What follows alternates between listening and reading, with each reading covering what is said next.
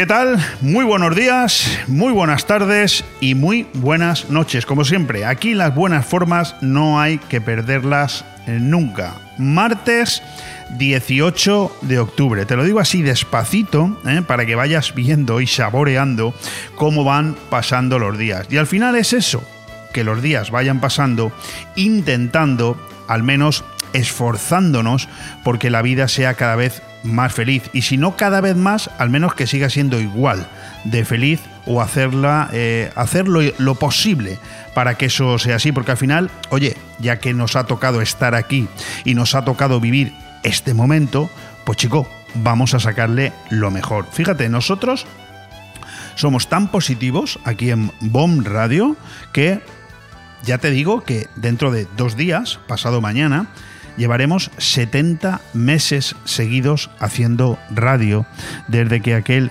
20 de diciembre de 2016 empezamos con este programa, con aire fresco, y aquí seguimos.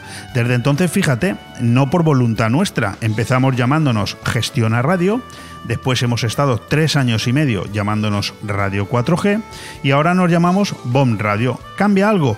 Bueno, las empresas en Madrid van evolucionando, adquieren nuevos nombres, a nosotros nos complican bastante la vida porque cada vez que hay que cambiar el nombre de una empresa, imagínate todo el tinglao que tenemos que montar y nosotros todavía estamos en ello, pero lo fundamental es que nosotros seguimos siendo los mismos, emitimos por el mismo dial, las mismas formas de escucharnos y el mismo programa local, que esto sí se ha consolidado. Por lo tanto, insisto, gracias por estar ahí. Al otro lado de la radio, ¿estás escuchando? Sí, sí, exactamente eso. Aire fresco. Ahora aquí, en BOM Radio. A veces decimos en BOM Radio 4G. ¿Para qué? Pues para que no te pierdas mucho y sepas que al final somos los mismos. Pero pronto terminaremos diciendo única y exclusivamente BOM Radio, como será nuestra campaña de publicidad que ya la hemos iniciado, pero que la seguiremos potenciando cada vez en más lugares. Soy Leopoldo Bernabeu, y me acompaña a los mandos técnicos Ale Ronzani, al que hoy quiero felicitar especialmente porque, bueno, eh, él ya me empieza a conocer y de momento me aguanta. De momento no, no ha salido corriendo porque esta mañana se me ha ocurrido decirle, ¿qué te parece si el programa de hoy es el primero que emitimos por Facebook Live desde que estamos aquí, en nuestra nueva ubicación, en nuestro nuevo estudio de la calle Ondulada Esquila, Santa Cristina, en Benidorm, para que nos entendamos en lo que siempre hemos conocido como la cuesta de Fusmolí. Es que hoy vamos a tener un programa muy importante, pero de eso te iré hablando eh, progresivamente. Insisto, estamos en nuestro nuevo estudio de la calle Ondulada y hoy tendremos un, un programa muy, muy especial. Pero vayamos por partes. Vamos a empezar el programa como corresponde. Todavía con la resaca de anoche, de la entrega de esos balones de oro, por un lado a el delantero centro Benzema del Real Madrid y a la internacional Alexia Putellas del Barça, como eh, los dos más destacados jugadores de fútbol a nivel mundial de, este, de esta temporada pasada. También la resaca de la victoria del Real Madrid en el clásico hace menos de 48 horas por 3-1 y que, ya te adelanto, para que vayas saboreando ya y encuentres excusas para quedarte aquí con nosotros, que ese va a ser el tema principal y protagonista en el día de hoy. Sí, sí, ya lo sé, mi programa Aire Fresco no suele ser un programa deportivo, pero es que hoy había un motivo sobrado y además algo que incluso pues no habíamos previsto y es que, bueno, tengo que empezar por decir o por pedir disculpas a los oyentes, a ti, porque ayer nuestro compañero Joan Cintas, que eh, el pobre hombre se pasó todo el fin de semana preparándose un extraordinario programa, habló conmigo en innumerables ocasiones para pedirme algunos consejos y algunos datos, pues mira por dónde ayer se levantó fatal y no pudo venir a realizar su aire fresco deportivo y por lo tanto pues no salió en antena. Es lo que tiene eh, trabajar en una emisora de radio local, humilde, en la que, bueno, los que estamos aquí nos esforzamos por hacerlo lo mejor posible, pero no siempre las cosas salen como nos gustaría. Bueno, Joan Cinta ya está recuperado, con muchas ganas de que llegue el viernes para hacer su aire fresco deportivo, entiendo que mucho más cargado que el que eh, sería habitual, puesto que ayer tenía una serie de compromisos y entrevistas que no se pudieron llevar a cabo.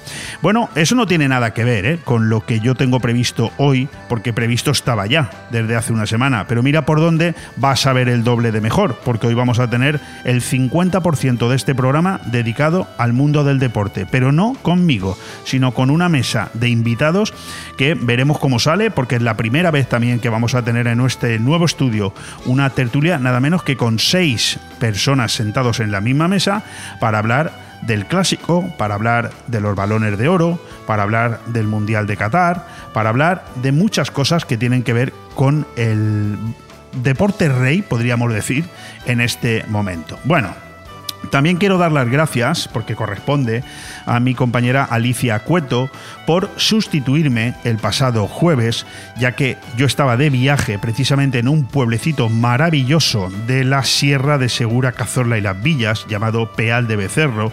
Seguro que muchos de los que nos escuchan se sienten plenamente identificados, porque son varias, varios miles de personas los que en este momento viven aquí, en Benidorm, en Villajoyosa, en Altea, en Callosa de Ensarria, oriundos de aquella zona, de Villacarrillo, de Úbeda, de Cazorla, de Quesada, de Peal de Becerro. Bueno, pues yo estaba en Peal de Becerro intentando concretar con su alcalde lo que puede ser una nueva colaboración en ciernes. Espero que se concrete y en el momento que eso sea así, vosotros seréis los primeros en saberlo.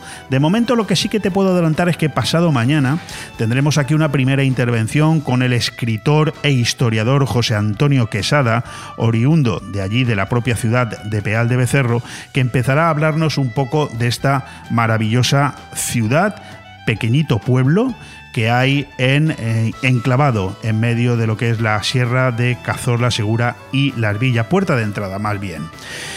Empecemos por un resumen informativo que es lo que corresponde al inicio de este aire fresco. Fíjate, con la centenaria noticia, o la noticia, mejor dicho, del centenario de la eh, puesta en marcha de la BBC inglesa, todo un referente de la televisión público pública, sí, sí, televisión pública a nivel mundial, pues fíjate lo que tenemos aquí en España. Todo lo contrario, ¿verdad? Tenemos la versión opuesta. Tenemos a los letrados del Congreso de los Diputados afirmando que ven ilegal la treta del gobierno para tomar el poder en Radio Televisión Española. Por tanto, no sé por qué nos extraña que la BBC, a pesar de ser pública, siga siendo eh, una eh, televisión que obtiene unas audiencias increíbles en su país y el máximo respeto a nivel mundial, y en cambio aquí la radio televisión pública, la televisión española, la uno de siempre, prácticamente no la ve ya ni el apuntador. La verdad es que, pues chico, ¿qué quieres que te diga? Seguir hablando de la degradación pública que a diario nos somete pues eh, la infumable, sí, es que no sabría cómo catalogarlo, la infumable gestión de este gobierno presidido por Pedro Sánchez, pues no solo nos sorprende, sino que se hace verdaderamente insoportable. Y además nos obliga a descontar en el calendario cada día que pasa, en esa, en esa especie de carrera hacia el final de esta pesadilla que de manera absolutamente incomprensible, y lo reafirmo y lo subrayo, todavía hay muchos españoles que estarían dispuestos a mantenerla con su voto. Yo soy un demócrata, ¿eh? respeto la opinión de cualquiera, pero me parece me parece absolutamente incomprensible y así lo manifiesto. Por otro lado, fíjate, vemos cómo Marruecos amenaza ahora la integridad de Melilla. Lógicamente, algún día sabremos realmente qué tiene Marruecos entre manos para hacer lo que está haciendo con nuestro país desde hace pues más de año y medio, haciendo absolutamente lo que le da la gana cuando no es invadir la ciudad de Ceuta, es convencer a nuestro querido presidente del gobierno para que le regalemos el Sáhara, para que nuestras relaciones con eh, Argelia se hayan roto por completo y ahora vemos cómo amenaza, sí, sí, en una carta enviada a la ONU amenaza la integridad de Melilla y de Ceuta. A la par, ojo, que les volvemos nosotros a dar más dinero, ¿eh?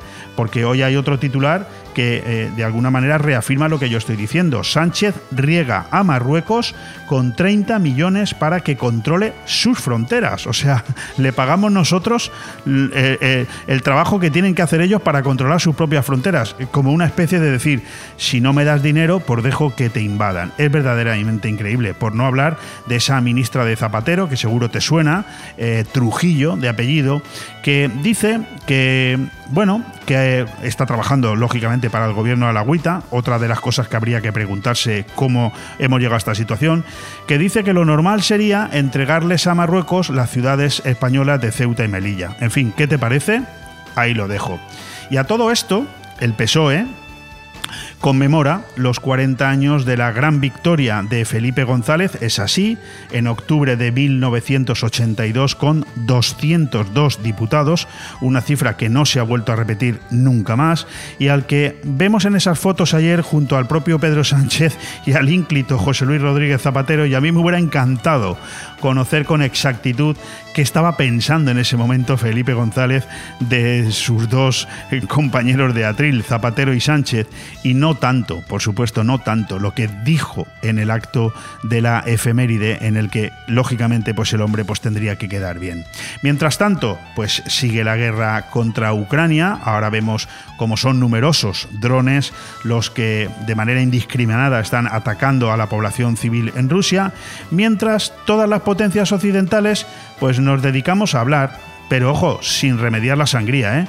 Hablar mucho sobre lo que habría que hacer, sobre cómo ayudar. Yo no digo que no se esté ayudando, que no se esté colaborando, pero me parece absolutamente inmoral que ocho meses después estemos permitiendo que un país invada a otro de una manera tan indiscriminada, matando a su gente, como no sé, como si estuviéramos en, la Edad Media, ¿no? ¿Verdad, ¿Verdad que a ti te parece algo también impropio de, de la época en la que vivimos? Eh, por no hablar del amigo Xi Jinping, el comunista chino, que ahora se erige como el nuevo gran problema mundial, y si no, al tiempo, porque fíjate cómo controla y cómo domina con mano de hierro a una población de más de mil millones de personas, amenazando también con otra guerra en Taiwán. En fin, el mundo está de verdad bonito, está interesante, está maravilloso. Y para terminar, por recordar lo obvio aquí en España, y es que el incremento del Euribor vuelve a disparar la demanda de alquileres. Ahora ya no está tanto la gente por comprar. Evidentemente con el precio del dinero que se ha encarecido en los últimos meses de una manera tan eh, brutal, pues ahora la gente vuelve a eh, lo habitual, es intentar eh, conseguir un alquiler, que por cierto resultan imposibles por el engorde de los precios. ¿Por qué?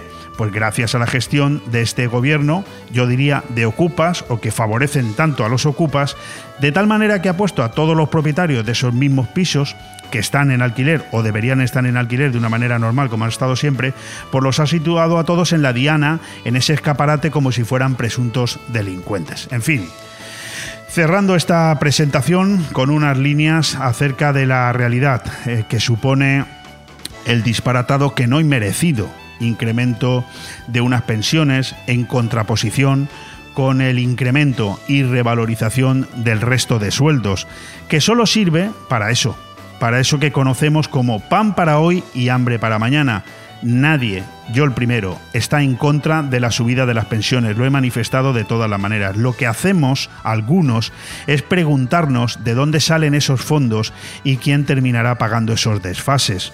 Bueno, pues dice así, una divergencia insostenible. En la última década, las pensiones medias en España han crecido más del triple que los salarios. ¿Lo has oído?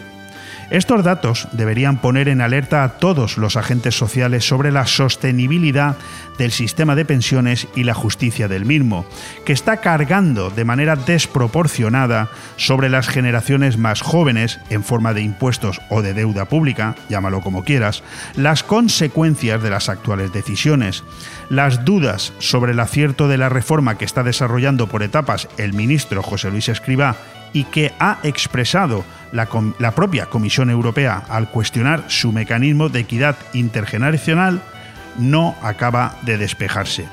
En un modelo equilibrado, la pensión media debería evolucionar de forma paralela a los incrementos de productividad que refleja el salario medio. De hecho, Con un tipo de cotización social constante, no debería producirse un aumento de las pensiones medias sin que se registrara un crecimiento significativo del número de cotizantes. Si no sucediera así, el sistema incurriría en un déficit que obligaría a detraer recursos de otras partidas. Estimaciones recientes, efectuadas por algunos de los economistas que mejor conocen nuestro sistema de pensiones, indican que ya en 2021 el sistema contributivo cerró con un déficit equivalente al 2,2% del PIB, lo que representa, de media, unos 2.700 euros al año por pensión.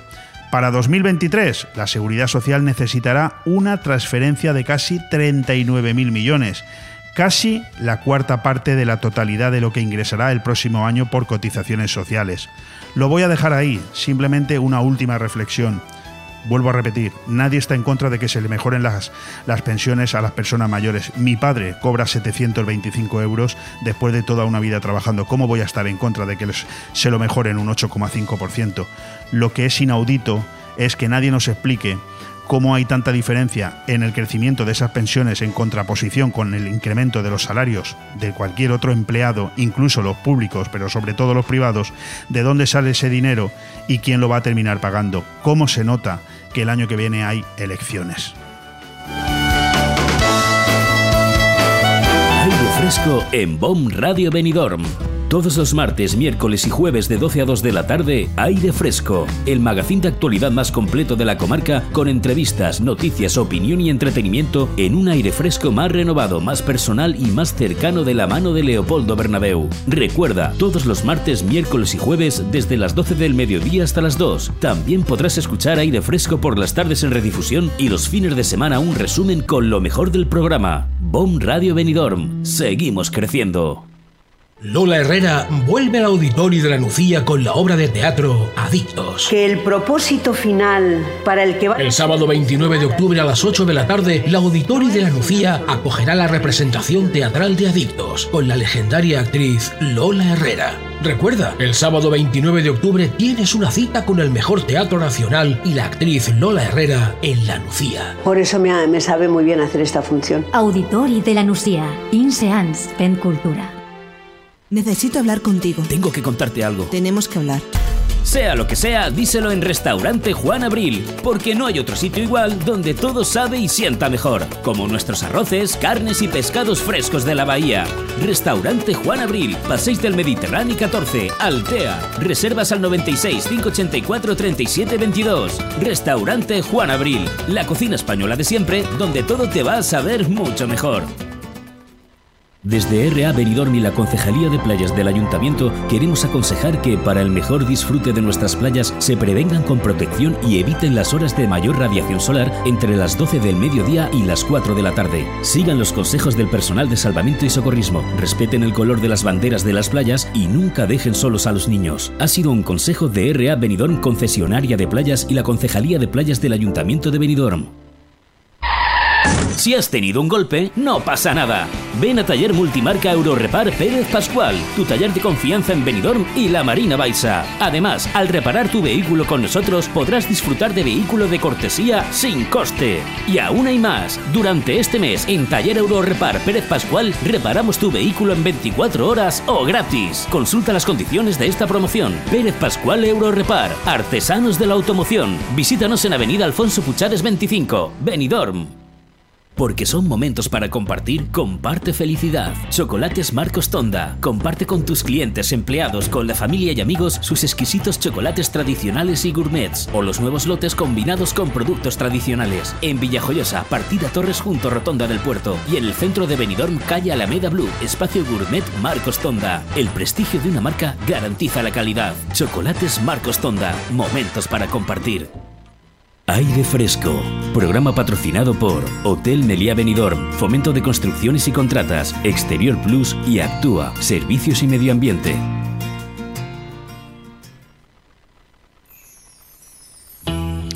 No dirás que no te he avisado, te lo he dicho hace 20 minutos. Hoy va a ser un programa súper extraño, lo cual no quiere decir que vaya a ser malo. No, no, más bien todo lo contrario. Hoy va a ser un programa de radio muy especial pero diferente. Tan diferente que eh, no me ha dado tiempo, no ya a lo habitual, ¿eh? que es leer una editorial, hablar de las efemérides, las noticias destacadas, el resumen deportivo, no, no es que hoy no me ha dado tiempo ni siquiera a hablar del avance, cosa que ha sorprendido al propio técnico. Me ha dicho, pero ¿no vas a hacer un avance?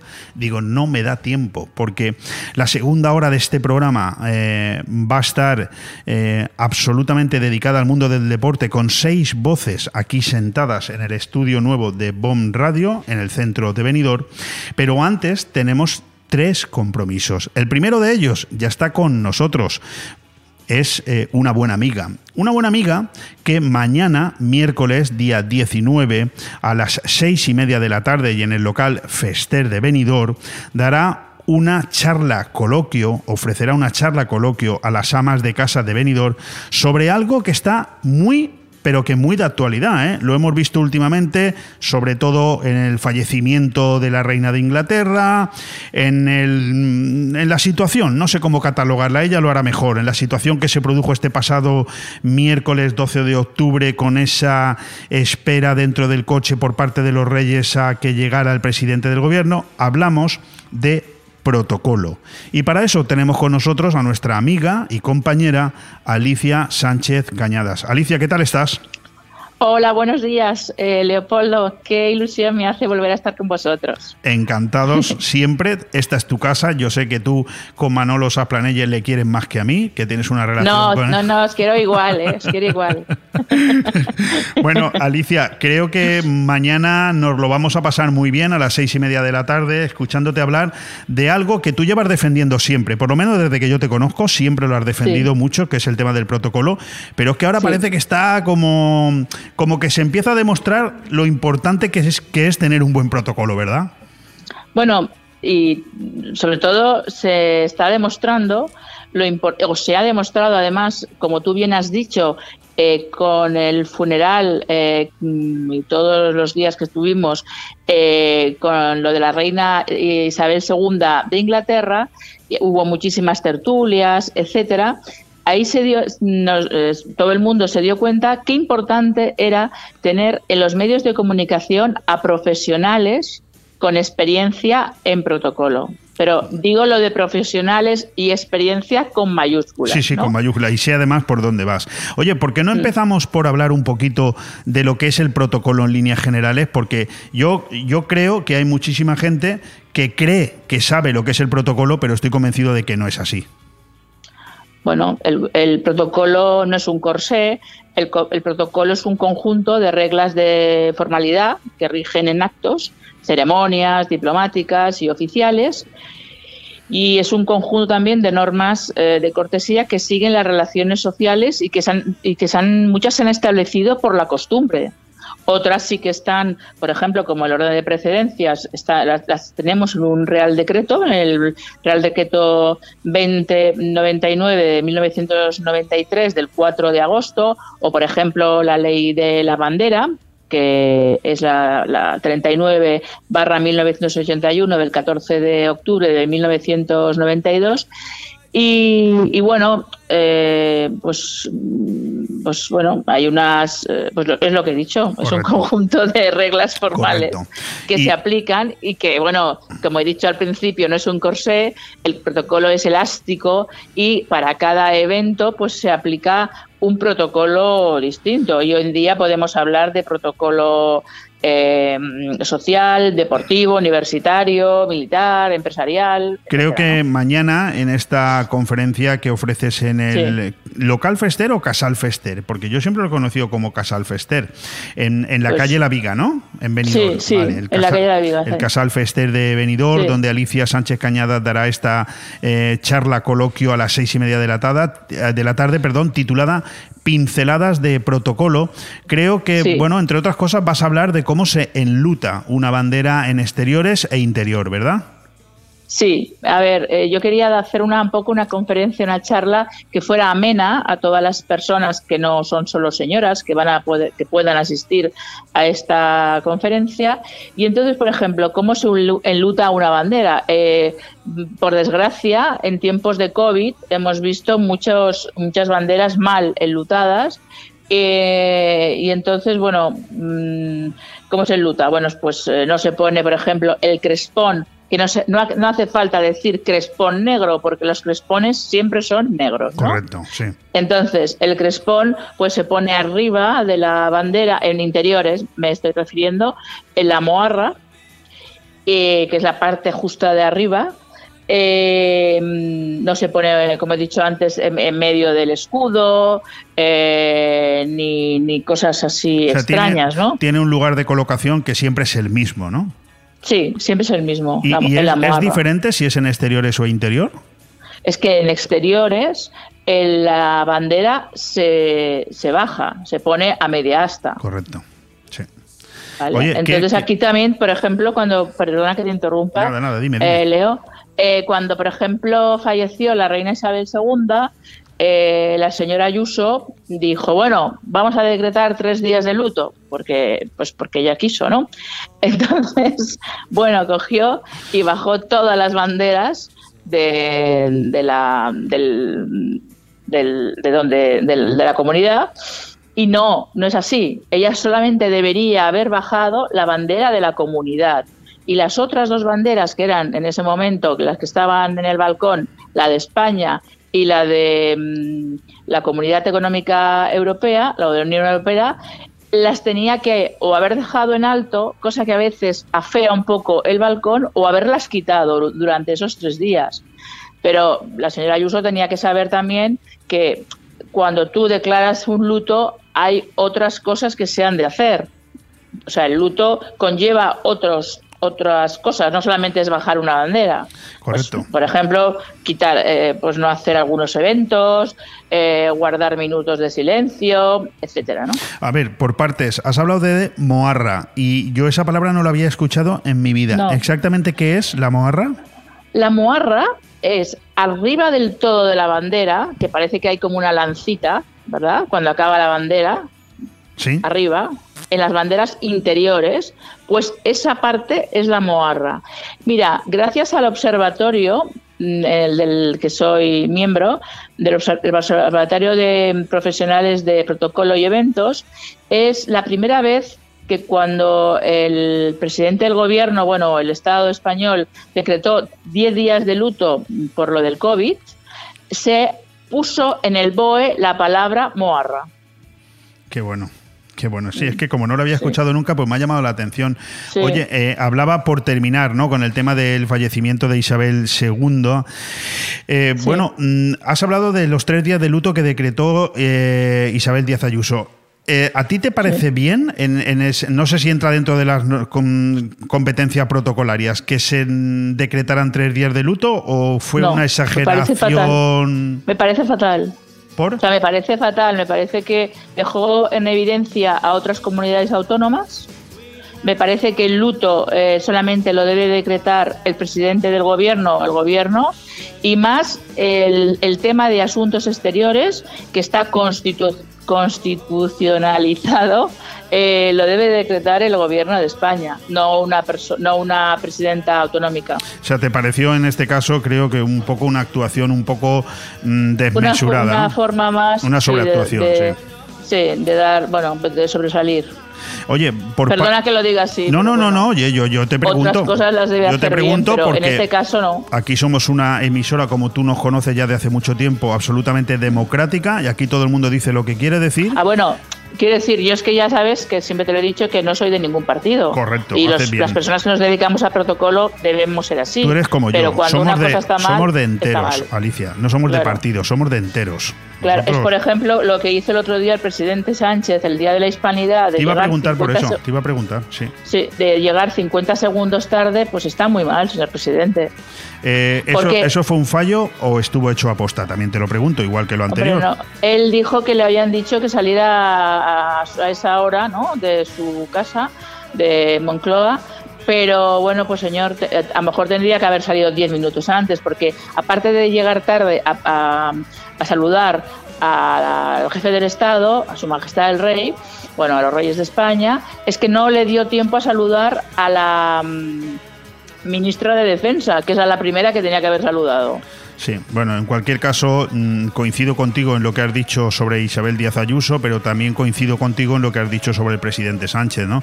Yo creo que aquello fue un acto también en el que de alguna manera intentaba una vez más ser el protagonista del día, ¿no? Y yo creo que sabía perfectamente que con ese retraso de un minuto al día siguiente nos iba a hablar de otra cosa, incluso ese mismo día. Por lo tanto, yo lo de despiste... Pues para mi punto de vista lo hizo muy mal. Muy mal, sí. Mal. Es que, bueno, mira, Leo, es que, mira, ya no hace falta irnos al presidente del gobierno. Llegar tarde a un acto, a un evento, o si yo quedo contigo para tomar una cerveza esta tarde y quedamos, por ejemplo, a las 5 y llego tarde, es una falta de respeto. Y, sí, así de claro, da igual quién lo haga. Así de claro. Correcto. Claro. Correcto. Oye, eh, háblame del, del famoso London Bridge, esa contraseña de la muerte de la reina y sus diferentes fases. Sí, bueno, el London Bridge, eh, bueno, estaba ya estipulado desde hace eh, muchísimos años, ¿no? Y entonces, bueno, pues constaba de diferentes, de diferentes fases. Pues eh, tras el anuncio del fallecimiento, la monarquía británica, pues bueno, establece un nuevo, un nuevo soberano que accede al trono. Y entonces ya empieza el día D más uno. ¿No? Aquí hubo un poco que, a ver, aquí se cambió un poquito lo que el protocolo que ya estaba estipulado de hace más de 40 años, porque la reina de Inglaterra no falleció en su casa en Londres, sino que falleció en Balmoral. Y entonces, claro, hubo que cambiar un poco el, el protocolo pues previsto, ese, paseo sí, que se dio un poco por todo hasta llegar a, Londres, ¿no? Sí.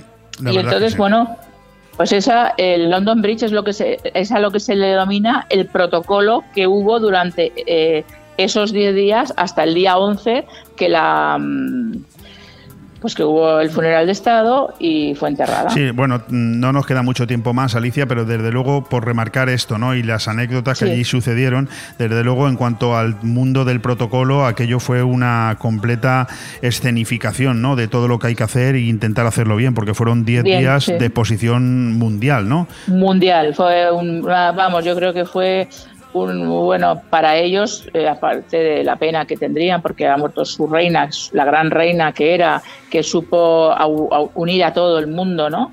Eh, con su personalidad, etcétera.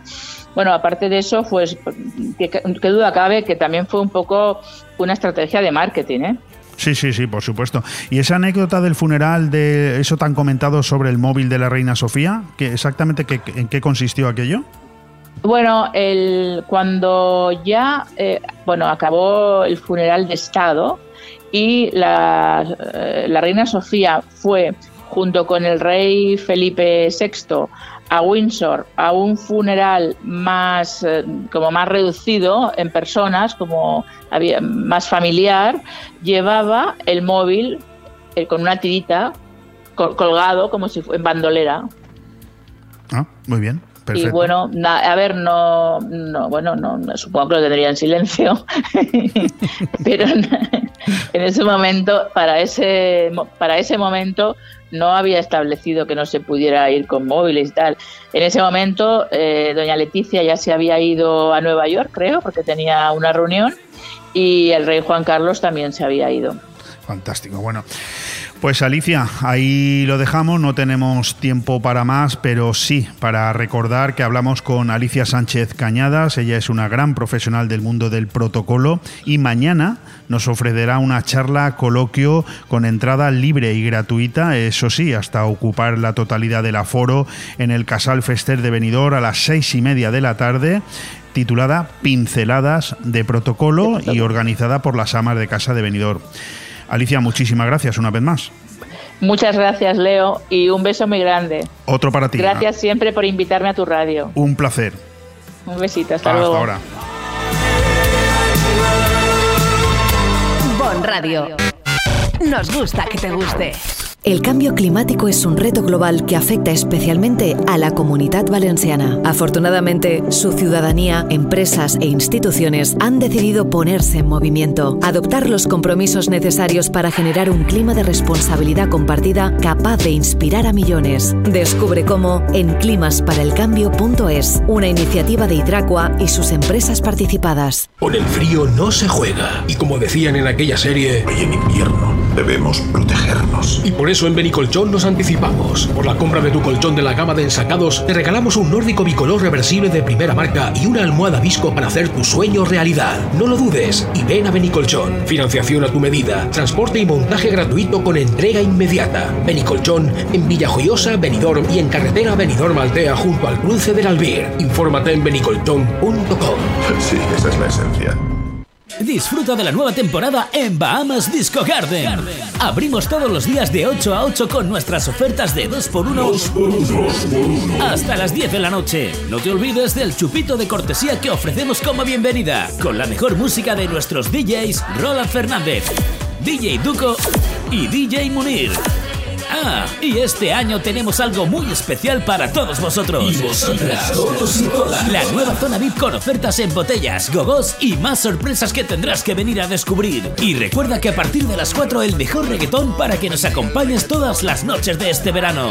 Recuerda, Bahamas Disco Garden Benidorm. Benidorm. Elmundofinanciero.com. Más de 75 años ofreciendo la información económica y financiera más solvente. Si has tenido un golpe, no pasa nada. Ven a Taller Multimarca Eurorepar Pérez Pascual, tu taller de confianza en Benidorm y la Marina Baixa. Además, al reparar tu vehículo con nosotros podrás disfrutar de fantásticas ventajas premium. Y aún hay más. Durante este mes, en Taller Eurorepar Pérez Pascual, reparamos tu vehículo en 24 horas o gratis. Consulta las condiciones de esta promoción. Llámanos al 671 54 29 69 o visítanos en Avenida Alfonso Puchades 25, Benidorm. Aire Fresco, programa patrocinado por Hotel Nelia Benidorm, Fomento de Construcciones y Contratas, Exterior Plus y Actúa, Servicios y Medio Ambiente.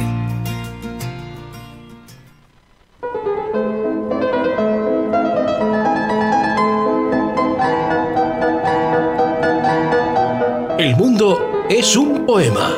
Con Guillermo del Pino.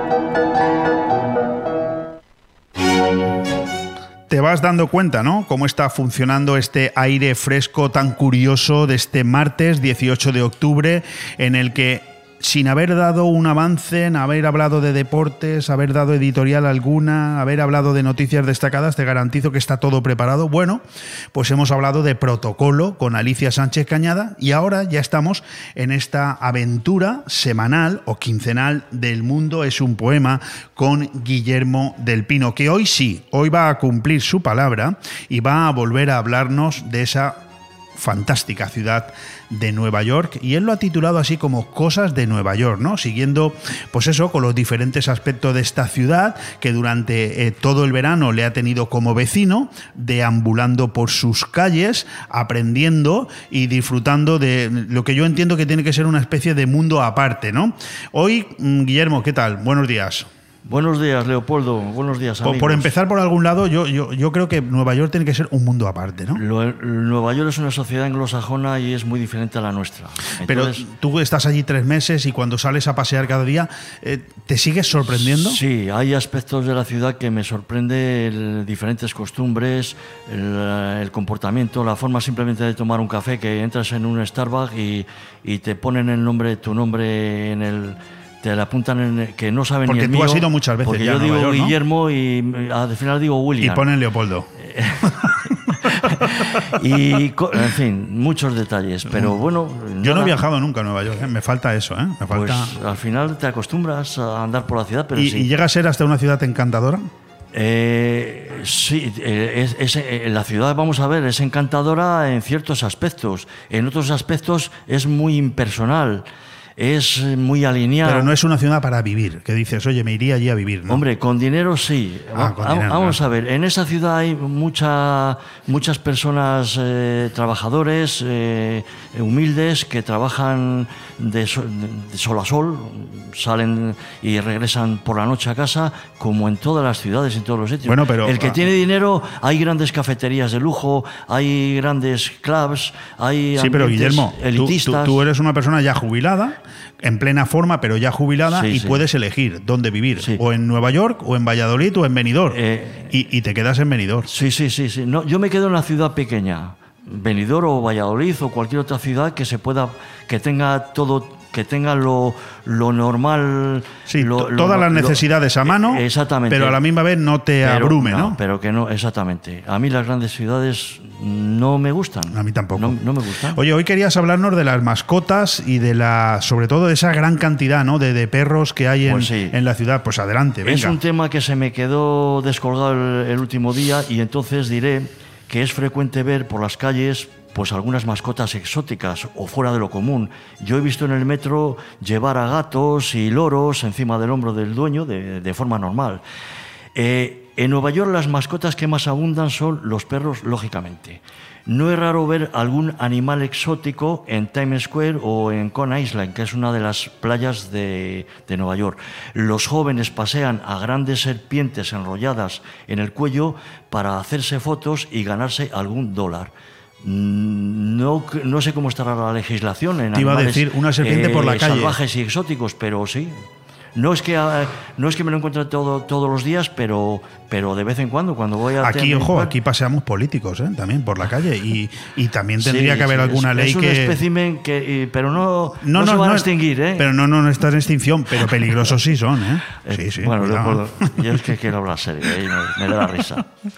Eh, volviendo a los perros, diré que los perros de esta ciudad dan la sensación que son de escayola. Es decir, no ladran en absoluto.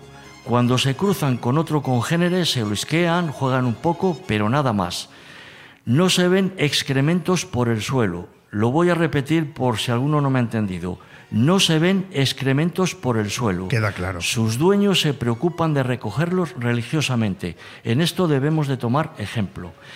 Eh, lo que más abunda son los perros de tamaño pequeño, aunque lógicamente también los hay de, de razas grandes y lo que aquí llamamos razas peligrosas. Correcto. Eh, esto tiene una explicación. Es muy frecuente que en los anuncios de venta de pisos uno de los preceptos de las comunidades es prohibir a mascotas de más de 15 libras, unos 7 kilos. Solo admiten a perros pequeños, a gatos o a aves.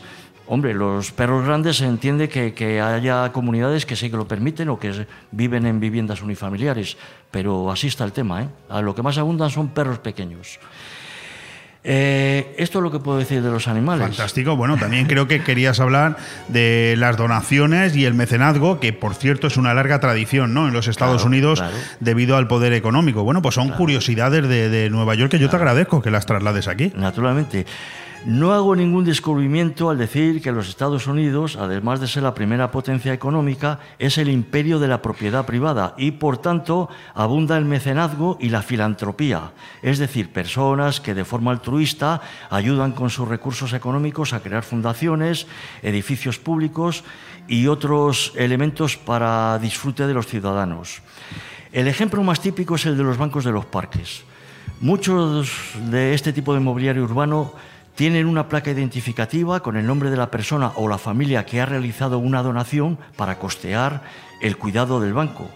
Lo mismo ocurre con los árboles que plantan en la ciudad. Eh, diré que, por ejemplo, en, en Central Park, pues el 80% de los bancos son donaciones. Tienen la plaquita de Qué bueno. un, o- o- Sí, alguien que lo ha donado y se ha puesto el banco y lleva el nombre una- de- del Una donante. cita amorosa a la persona amada, o sea, algunas bueno. cosas muy románticas. Pues sí, además son cu- curiosidades que yo desconocía Sí. ¿eh? por completo. Sí, ¿eh? sí, sí. Ya te pasaré alguna foto. Eh, hablemos de las donaciones, eh, hablemos de... Oye, ¿y los derechos de aire? ¿Qué son los Sí, derechos de no, aire? Pero, pero es que... Ah, no has terminado con las no donaciones. querido- Vale, porque es muy importante. muy Adelante, importante. adelante. Ahora vamos a hablar de las grandes donaciones. Por ejemplo, en el Metropolitan Opera House, que es uno de los tres grandes salas que hay en el Lincoln Center, el Lincoln Center es una zona donde hay varios teatros. Aquí en España tenemos buenos y, y grandes y magníficos teatros que es para ópera, para música sinfónica, para ballet, etc. Bueno, pues allí no. Allí está el Metropolitan, que es para música sinfónica, pero luego al lado eh, hay otro que es para ópera y otro me parece que es para, eh, para otras artes escénicas, o sea, eh, es así, para ballet. bueno, pues en el Metropolitan, que he estado yo, he ido alguna vez a algún concierto, allí hay una gran placa en el, en el lobby del teatro donde están grabados todos los mecenas que costearon esta impresionante obra, todo el complejo. Eh, naturalmente la lista comienza por la Fundación Rockefeller, la Fundación Ford, la Standard Oil Company, y etcétera, etcétera. ¿eh? Eh, otro ejemplo ya, para terminar con el mecenazgo. ¿Qué es el Little, Little, Little Island? Es pequeña isla. Es un parque flotante que han hecho en, eh, en, la ribera del río, pero dentro del río. Han plantado 280 pilares de hormigón de diferentes alturas, han hecho una cubierta de hormigón creando altibajos, lomas, y han plantado, después de cubrirlo con tierra de labor, etcétera, han plantado un parque que hace lomas, es un parque muy bonito, muy precioso, eh, lleno de vegetación, eh, y esto esto, lógicamente, eh, lo costeó. Esto está ubicado en el sur de Manhattan y en la zona de Battery Park. Y lo costeó un señor que se llama Warren Deller, multimillonario, filántropo, está casado con la diseñadora de modas Diane von Fastenberg, que es de la burguesía alemana, aquí nos sonará el apellido, aportó 260 millones de dólares para la construcción del parque. Resulta que este señor es el propietario de la compañía IAC que opera en bolsa y su sede la tiene muy cerca del parque, eh, que es un edificio muy bonito en forma de pirámide, y por tanto le interesaba embellecer, embellecer esta zona para darle más empaque. Además, suele atracar su pequeña embarcación en los pilares del parque, le han ah, permitido. Y ahora llega el dilema. ¿Puede tener un ciudadano el privilegio de embellecer la zona donde tiene su negocio y además tener permiso para, eh, para atracar su aparcar su embarcación? Eh, aquí se dice atracar. Lo de aparcar no, es correcto. atracar la embarcación en, en, este espacio público. Pues sobre la mayoría de los mortales pondrían el grito en el cielo, con razón, porque en una sociedad democrática no debe de existir privilegios para ningún ciudadano. Pero si el ciudadano en cuestión hace una donación de 260 millones de dólares... Aquí hizo una donación de 300 y pico millones de euros a Mancio Ortega y hay un partido político que encima le criminalizó. O sea, eh, ¿qué quieres que te diga, Guillermo? Pues España es diferente. Ya, ya, lo sé, ya. Pues mm, la pregunta es, ¿sería lícito? Yo particularmente pienso que sí, que ojalá hubiera más ciudadanos como este, Correcto. que yo le permitía atracar su embarcación, el Vespino, y además le pondría una alfombra roja. Claro que sí, y yo, claro que sí. Bueno, pues, pues no sé si te falta hablar de los derechos de aire. Me queda hablar de los derechos de aire, otra curiosidad, a ver si nos da tiempo. Algún despistado pensará que los derechos de aire es tener derecho a respirar aire limpio. Pues no, no se trata de eso. No es eso. Los derechos de aire en la ciudad de Nueva York es la autorización urbanística para construir edificios de gran altura, para lo cual existe una normativa. Hablando en términos generales, los derechos aéreos son el interés de propiedad en el espacio sobre la superficie de la Tierra. O dicho de otro modo, poseer un terreno o un edificio incluye el derecho a usar el espacio que hay sobre ese terreno. Y pongo un ejemplo. En una zona donde los edificios son de poca altura, tiene, tiene el ayuntamiento da permiso para construir edificios, por ejemplo, de 20 plantas. Pues bien, llega un, avispado promotor, ha comprado un solar para construir y compra los derechos de aire de los edificios colindantes que se los quieran vender. De tal manera que además de las 20 plantas, puede, puede subir en altura todos los derechos de áreas que haya comprado de, otra- de otros edificios. Naturalmente, estos edificios ya pierden el, de- el derecho a poder en un futuro eh, ampliar, ampliar en altura, porque ya, se los, ya los ha vendido. Los han cedido, sí. Pues estos son los derechos de aire. Naturalmente está basado en un antiguo precepto romano. Quien posee la tierra es de ellos hasta el cielo y hasta el infierno, que aparece en el derecho romano medieval y es acreditado al glosador Accursius del siglo XIII y que más tarde lo adoptó el derecho anglosajón de 1766 por William Blackstone. Bueno, Pues estos son los derechos Sí, de sí, ahí nos quedamos. No sé si nos dará tiempo a leer el programa. Pues tú verás, es- el poema es un- lo, lo tengo complicado, ¿eh? Es, pues oye, si quieres lo dejamos. No, Es- vamos a hacer una cosa. Es un minuto. Un minuto, Un minuto, venga. 20 va. segundos. Venga, el indigente El de Wall Street. de Wall Street. Poema en exclusiva, ¿no? En exclusiva, Venga, es mío. Adelante. El indigente de Wall Street no entiende de las fluctuaciones del petróleo, ni cómo está la tendencia bursátil de ese día, ni puñetera falta que le hace. El indigente de Wall Street solo sabe que a partir de las 15 horas los brokers de las, valora- de bolsas de valores, los de un millón de dólares al año, cuando salen del sagrado templo del capital, pasan por su lado dejando un aroma brillantina y tirándole algún dólar. Un trader de los que saben sufrir los vaivenes intradía va mascullando su mala suerte por la jornada bursátil tan nefasta y tira con rabia su Davidoff Magnum a los pies del mendigo. El indigente de Wall Street que no entiende de las fluctuaciones del petróleo ni cómo está la tendencia bursátil de ese día, da un salto felino para recoger el ansiado Davidoff con su aromático olor. Su cara se ilumina de alegría. En Wall Street tampoco se también se cumple la famosa ley de Lavoisier. Los gozos y las penas no se crean ni se destruyen, solo se transforman. Qué razón tienes. Muchas gracias. Qué razón tienes, Guillermo. Enhorabuena y muchísimas gracias. Bueno, pues hasta aquí la colaboración hoy de Guillermo del Pino en El Mundo es un poema. Vamos a escuchar unos cuantos consejos comerciales que te recomiendo te los aprendas bien y vamos con nuestro siguiente invitado que es nada menos que un, un joven empresario y directivo importante, Alberto Varela, que es el director del Hotel Meliá. Bon Radio.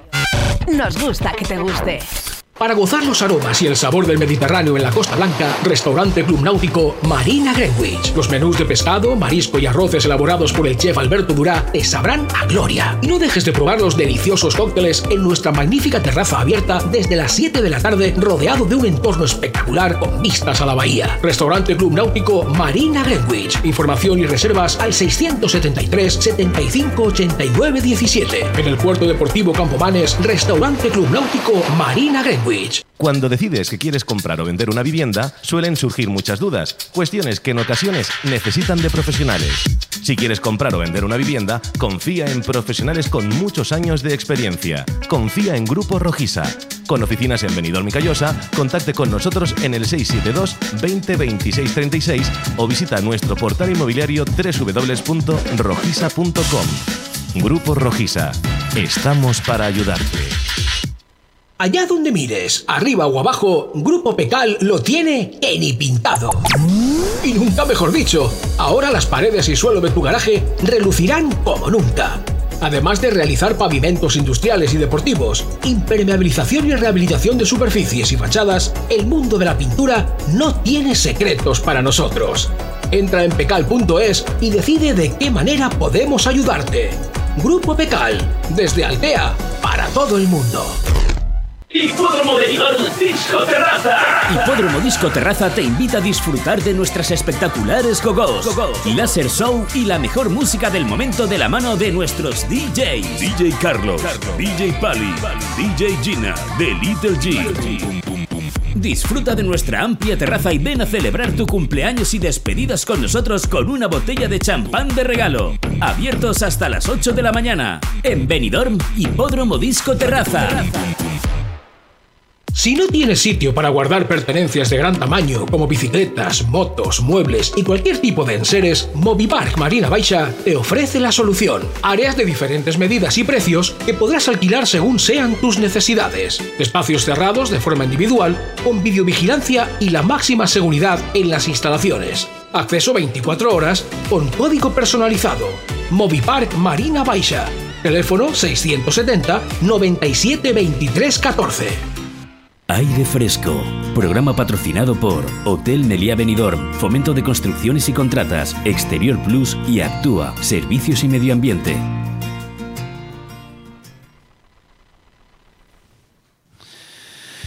Bueno, pues empezamos ya eh, con una eh, nueva sección que no es nueva, porque es el pan nuestro de cada día, es conocida, hasta ahora ha estado comandada por un grande como es Paco Quiles, director del Hotel Don Pancho, y ahora le coge el relevo otro... Eh, físicamente tan grande como, como Paco Quiles e incluso más joven, o sea que con un poco más de peligro, porque claro, habrá que llevarse bien. Estoy hablando de Alberto Varela, que es el director del Hotel Meliá Benidorm. Alberto, ¿qué tal? Buenos días. Hola, buenos días, Leo. Y que no es la primera vez que habla en estos micrófonos, aunque sí es la primera vez que está aquí presente y que, por cierto, amenaza con quedarse luego a la tertulia deportiva porque ¿cómo te vas a perderte una tertulia en la que se va a hablar del Madrid, no?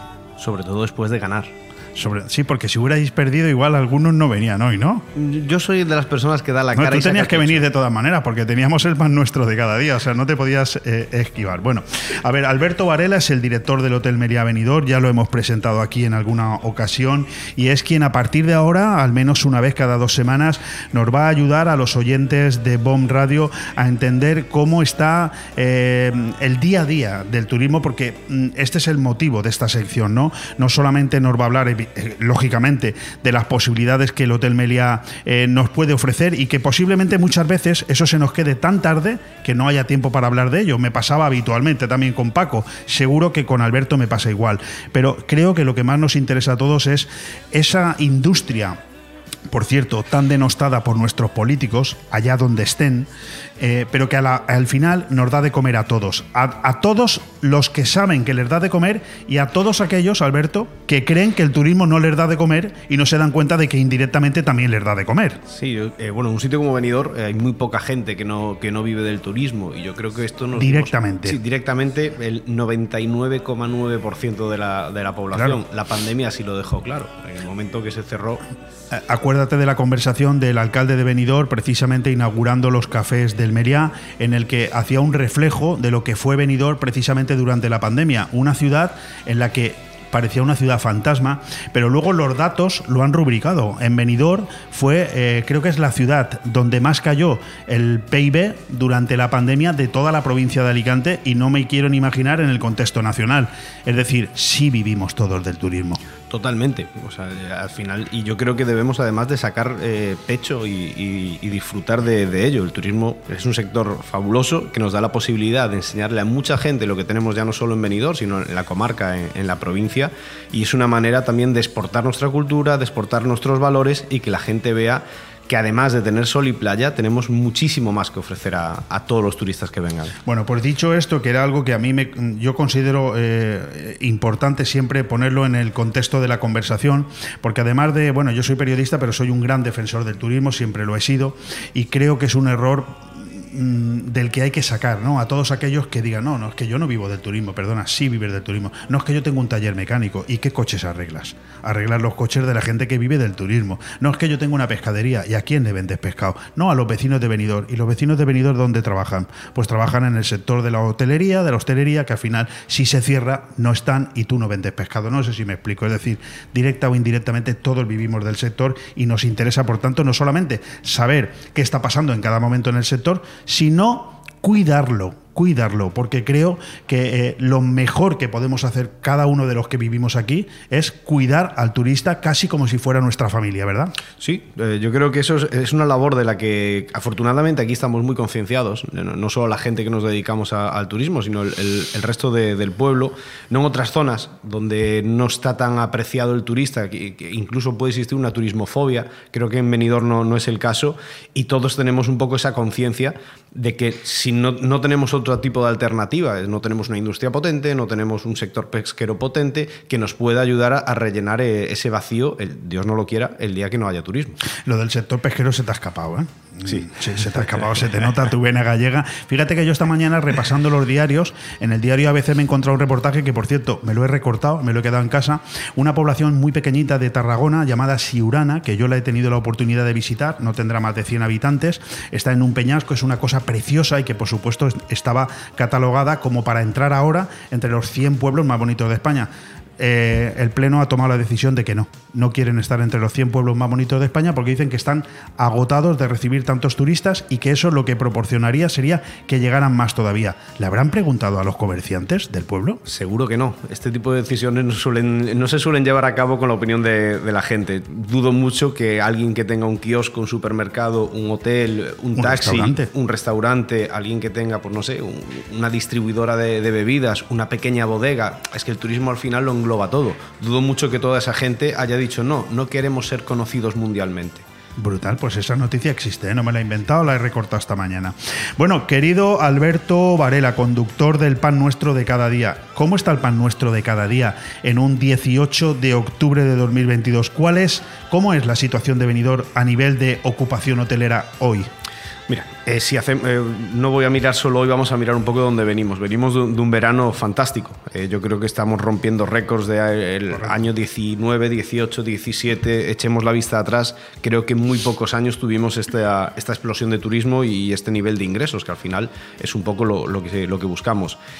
Venimos de un panorama muy bueno, pero se nos presenta un panorama un poco pues indeciso. Es verdad que la forma de trabajar está cambiando, ya no tenemos eh, esas ocupaciones a largo plazo, sino que cada vez eh, el tiempo de reserva es más corto, es más de última hora, y eso pues, no nos hace ser todo lo positivos que quisiéramos con, con el invierno. La situación no es dramática, tampoco hay que lanz- lanzar un mensaje alarmista, pero es inestable, podemos resumirlo así. Bueno, yo ya les adelanto a los oyentes de, de Bomb Radio que el señor Varela no va a volver a recibir nunca más, antes de entrar en, directo conmigo, la chuleta con las preguntas, porque no lo va a hacer. No lo va a hacer porque, claro, le he hecho una pregunta y me ha contestado cuatro.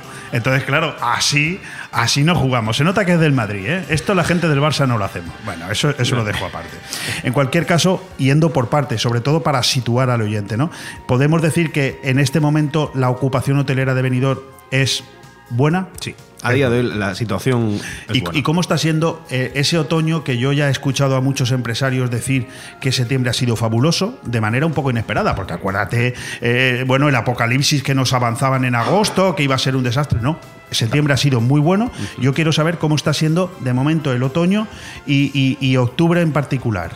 Pues el otoño está siendo bueno, octubre está siendo bueno. También nos está eh, ayudando mucho un tema que nos lastró un poco. O sea, podríamos decir peor de lo que nos gustaría, pero mejor de lo que preveíamos. Sin ninguna duda. Vale, pues yo me quedo con ese dato. Sin ninguna duda. Lo cual, bueno, perdona, lo cual viene a ratificar que hay que hacer un poquito de menos caso a los agoreros, ¿no? Sí, no, no, no siempre es las cosas tan negras como nos las pintan. Y es verdad que la gente al final también tiene, tiene la conciencia y, y tiene ese buen recuerdo de venidor que también nos ayuda mucho como destino para Claro. que sigan eh, volviendo a apostar por nosotros. Tengo entendido que Benidorm, no sé si me- es que me fallan los datos, pero estamos hablando de un setenta y tanto por ciento de repetición, ¿eh? Sí. Es decir, y bueno, y eso es una tarjeta de presentación encomiable que ya quisieran muchos. Que el setenta y tanto por ciento sepas que te va a volver, ya tienes que trabajar muy poco para terminar de llenar. Un hotel con casi, casi o más de 500 habitaciones, ¿no? Más de 500 habitaciones es un buen para saber cómo están siendo las previsiones para lo que resta de invierno. Ver, Las previsiones. No me lo conteste usted todo, ¿eh? que luego le voy a preguntar por el año que viene, que ya le veo venir. El resto de invierno. El resto del invierno, eh, a día de hoy la situación pues, es un poco peor de lo que esperábamos, pero sí que, eh, bueno, no va a ser un mal invierno. Nosotros cambiamos un poco la estrategia también para no depender tanto del turismo de última hora, que está muy ligado al tiempo, que puede parecer una tontería, pero que, que el señor Mario Picasso nos dé dos días de lluvia Sí, nos puede fastidiar correcto. un par de días de ocupación. Estamos apostando también por los grupos y los grupos tanto de eventos deportivos, de reuniones, de empresas, etcétera, etcétera, están respondiendo muy bien. Entonces nosotros tenemos un panorama bastante parejo. Y que nos hace tener un colchón, como decimos en, en la industria, que nos hace estar un poco más tranquilos de aquí me, a final me- de me ha año. gustado mucho eso de estamos cambiando la estrategia. ¿Cómo se hace eso? Es decir, ¿cómo se prepara un hotel de la dimensión del Hotel Meliá Benidorm para, siendo consciente de que de un día para otro le pueden fallar las previsiones y no llenar mañana, cómo se prepara uno para decir, bueno, yo tengo la garantía de que pase lo que pasa, como mínimo voy a tener tanta ocupación porque ya lo he previsto? Hombre, esto se hace principalmente con un muy buen equipo de trabajo, que es lo que contamos en, en- en el hotel en este momento. Entonces, apoyamos un poco más o, nos dimos un poco más de, visibilidad en, ciertas ferias, en ciertos eventos con, con los grandes tour operadores, de, que no hay solo tour operadores de clientes, también los hay de, grupos y demás. Y eso nos dio pues, una tranquilidad que decidimos apostar, oye, pues parece, a lo mejor parece una estrategia que es un poco más eh, amarrategui, pero tal y como está la situación de inestable, creemos que es el mejor, la mejor situación que podemos tener. Perfecto. Eh, Te puedo preguntar por la ocupación de un hotel como el Meliá. En líneas generales, bueno, tú eres miembro también de Osbeck, por lo tanto podemos contestar un poco en global. Las fiestas patronales de Benidorm, la Navidad, ¿son momentos en los que mm, se nota una mayor ocupación? Sí, sin ninguna duda. Especialmente los hoteles que están mucho más cerca de, de la calle Gerona, que es donde principalmente es el epicentro de, de las fiestas, bueno, no solo de, de las fiestas de- del pueblo, digamos, Señor Tony Pérez, fancy. el señor Varela le está lanzando un mensaje por si nos escucha, que haga usted que las luces de Navidad también lleguen hasta el rincón de Lois. No, es una broma, pero es que esto se dice siempre en fiestas, ¿eh? Al alcalde le dicen, oye, que las fiestas también son en la cala y en el rincón. Eso es verdad, eso es verdad.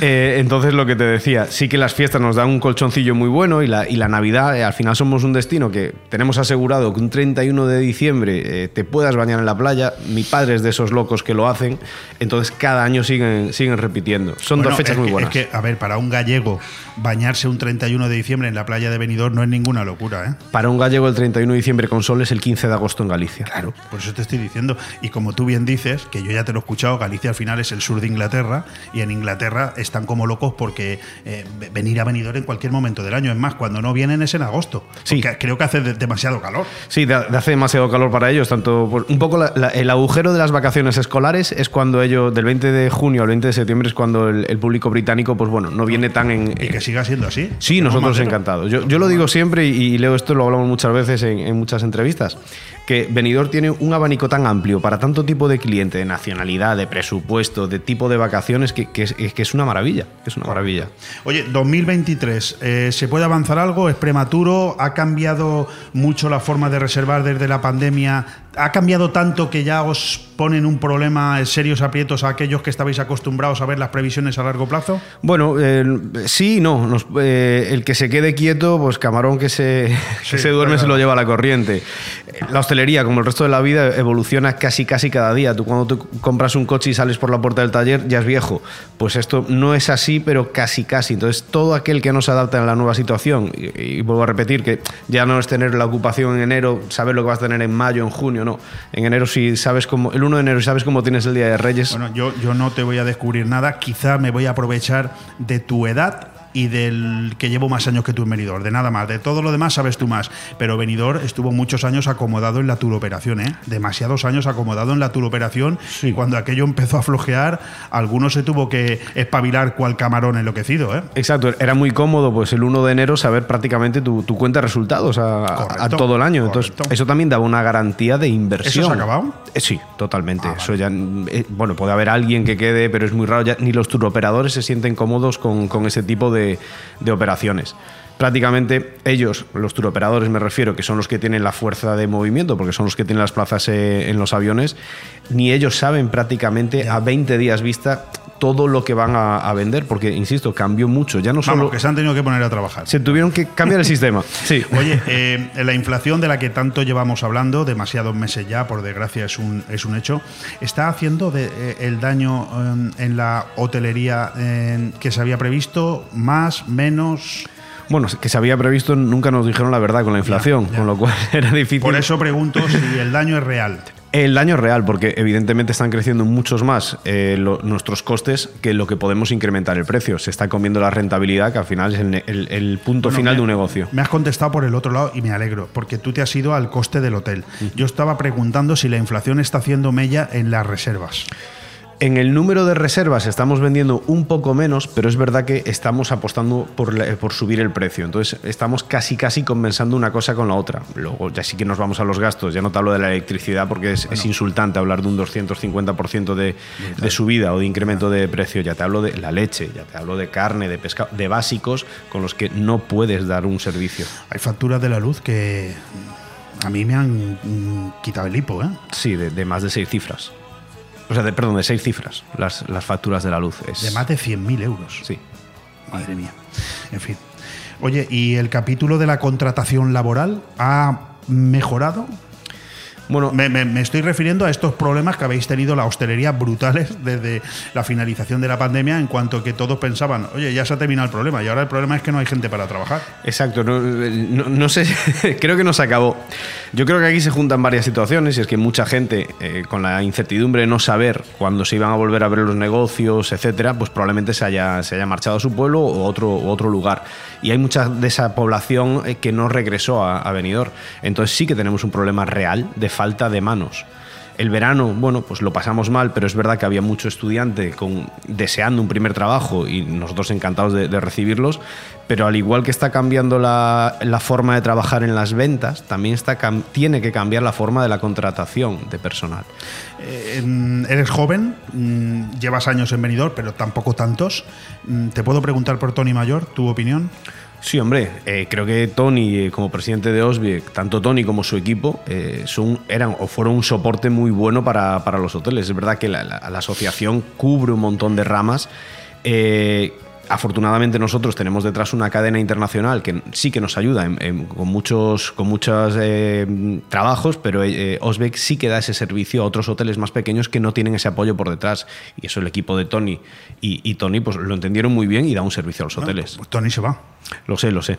Eh, va a haber una nueva presidencia, va a haber una nueva junta directiva. No sé si tú eh, estás interesado o te apetecería formar parte de esa junta directiva, no lo sé.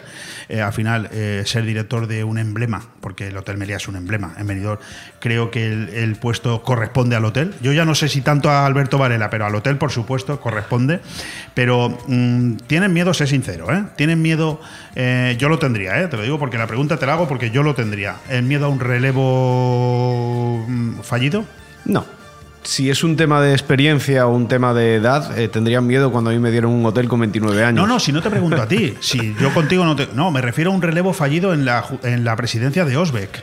No, hombre, eh, yo creo que Osbeck no es solo la, la cara o la presidencia. Creo que detrás de, la presidencia hay un equipo que trabaja mucho y trabaja día a día y que no va a hacer que a dejar que eso caiga ni mucho menos. Bueno, te voy a dar un dato. Es decir, la presidencia, o sea, Osbeck, durante el mandato de Tony Mayor, ha despegado de una manera brutal en comparación con el movimiento y la importancia que siempre la ha tenido. Pero sin Tony Mayor, la importancia de Osbeck, pues podemos decir que era muy importante en su entorno. Hoy Osbeck es importante en la geografía nacional, ¿eh?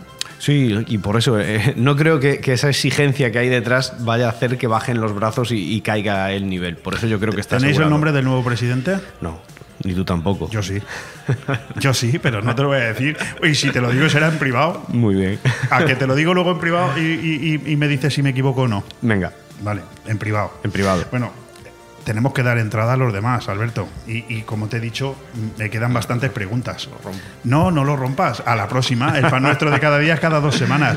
Vamos a escuchar unos consejitos publicitarios y vamos a ver si han llegado todos los componentes de esta tertulia, que ya te adelanto va a salir también, la vamos a retransmitir por Facebook Live. Por si se dan aquí algún tortazo, que salga también en directo por televisión.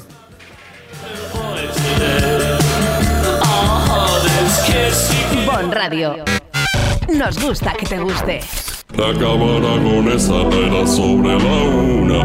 Quería picar algo, yo quería comer. Nos pusimos en la barra mano a mano los dos. Ando rezándole a Dios para repetirlo otra vez. Yo con esto ya he comido. Me voy. ¿Cómo dice? Espérate, que he pedido chuletones. Que yo entiendo con un pincho tú ya hayas comido. Pero yo necesito comerme lo mío. Ven sin prisas a la Cava Aragonesa, una institución en el corazón de Benidorm. Vive el mejor verano de tu vida en Cala Tabú Restaurante Beach Club. Descubre nuestra deliciosa, amplia y variada carta con lo mejor del Mediterráneo. Arroces, zona Tex-Mex y carnes al grill mientras escuchas la mejor música amenizada por sus DJs. Con un sinfín de fiestas y shows en directo para pasarlo a tope. Cala Tabú Restaurante Beach Club. Abrimos todos los días desde las 10 de la mañana. Estamos en la Cala de Villajoyosa en primera línea de playa. Reservas al 632 79 42 64. Es el vino señorío de Benidorm. Y lo pedimos. Es el vino señorío de Benidorm. Nos lo llevamos. Es el vino señorío de Benidorm. Lo compartimos. Es el vino señorío de Benidorm. Lo disfrutamos. Es el vino señorío de Benidorm. Pa'l verano, pa'l verano, pa'l verano, pa'l verano. Señorío de Benidorm. Pide el vino de Benidorm. En Clínica Dental La Higuera seguimos ofreciendo los mejores tratamientos personalizados para tu salud y estética dental. Seguimos teniendo la mejor odontología preventiva e infantil, ortodoncia, implantología, estética dental. Seguimos mejorando y por eso lo hacemos desde nuestras nuevas y mejoradas instalaciones en la calle Venus, esquina con Tomás Ortuño de Benidorm y en el teléfono 96688 9858. Clínica Dental La Higuera, tus dentistas de confianza. ¡Anda! Eso que suenan son tus tripas, ¿verdad? Pues sí, tú. Tengo más hambre que el perro un ciego. ¿Y si pedimos unos bocatas? Pero qué bocatas ni qué bocatos. Lo mejor para quitar el hambre es ir al mesón el segoviano. Mesón El Segoviano combate eficazmente la hora del almuerzo, la comida y la cena. Rabo de toro, cordero al horno, cochinillo a la segoviana, chuletón de buey, menú diario. Mesón El Segoviano, calle Ibiza 10, teléfono 633 19 70 84. Benidorm. ¿Te gusta llegar a tiempo a tu destino? ¿Volver a casa tan cómodo y seguro como si fueras tú mismo el que conduces? Radio Taxi Benidorm. El mejor servicio a tu entera disposición. Descárgate nuestra aplicación Pide Taxi para el móvil y solicita un taxi de la manera más fácil. Visita nuestra web radiotaxibenidorm.com. Radio Taxi Benidorm 96 586 26 26. En Restaurante Luxmar inauguramos nueva temporada. Hola, ¿cómo estamos?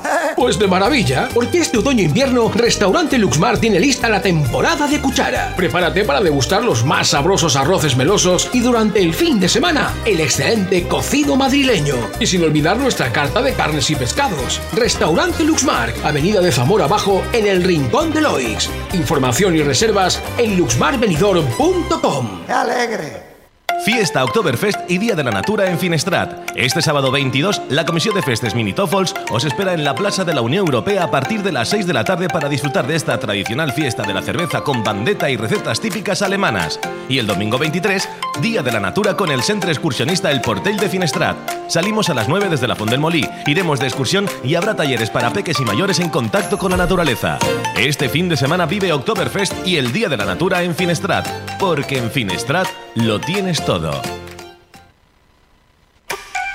Benidorm recupera la normalidad y con ella vuelve Boni Café Pub para que revivas tus mejores momentos. La esencia de Boni Café Pub sigue intacta, solo faltas tú. Vuelve a disfrutar de un ambiente tranquilo entre amigos, riendo y bailando con la mejor música, saboreando una copa. Boni Café Pub ha vuelto y te espera todos los días con la diversión más que asegurada. Boni Café Pub en calle Lepanto 1, Benidorm.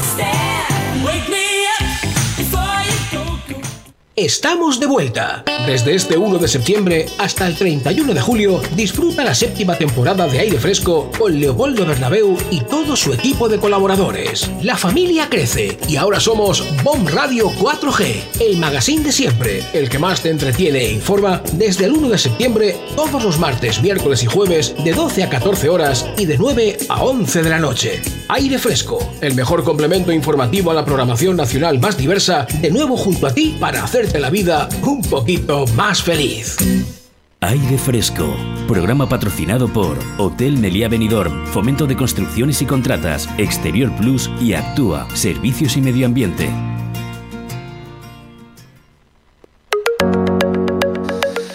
Pues estamos ya de nuevo en riguroso directo, la una y cuarto del mediodía, también las diez y cuarto de la noche. Esto es importante que lo sepáis, los que estáis ya aquí sentados conmigo, acompañándome en la mesa. Y es que eso, en redifusión esta noche el programa a las diez y cuarto os podréis escuchar.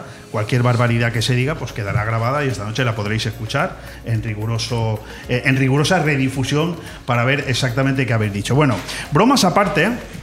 cuando empezaba el programa hace hora y cuarto, he dicho que hoy íbamos a tener una, un momento estelar, importante, en un estudio de radio que estamos estrenando, que está a medio construir, que todavía falta... eh, mira, ahora me doy cuenta porque no ha venido mi amigo Javier de la Muela, de Benicolchón, que estaba también invitado, y es que él tenía que haber traído la mesa nueva, más grande, se ve que no ha llegado a tiempo y ha dicho, no me presento allí, no vaya a ser que me ataquen un poco. Bueno, bromas aparte, insisto, estoy perfectamente bien acompañado. Creo que puedo anunciar, querido Ale, que estamos saliendo por Facebook Live, estamos emitiendo el programa también por televisión a través de nuestro Facebook con 36.700 seguidores en eh, BOM Radio, en la red social, por si nos queréis ver, a todos los que componemos esta mesa, esta tertulia deportiva en la que yo me voy a explayar ahora al principio y seguramente luego hablaré bastante menos, a no ser que vea que alguno se excede en, en algunas cuestiones. En fin, no quiero señalar, algunos empiezan a sonreír, pero eso está bien. Bueno, me acompañan en la mesa, eh, insisto, una mesa absolutamente de lujo, el empresario y amigo personal Antonio Alcaraz. Antonio, ¿qué tal? Buenos días. Hola, buenos días. Buenos días y buenas noches. Buenas noches. Y buenas noches. ¿eh?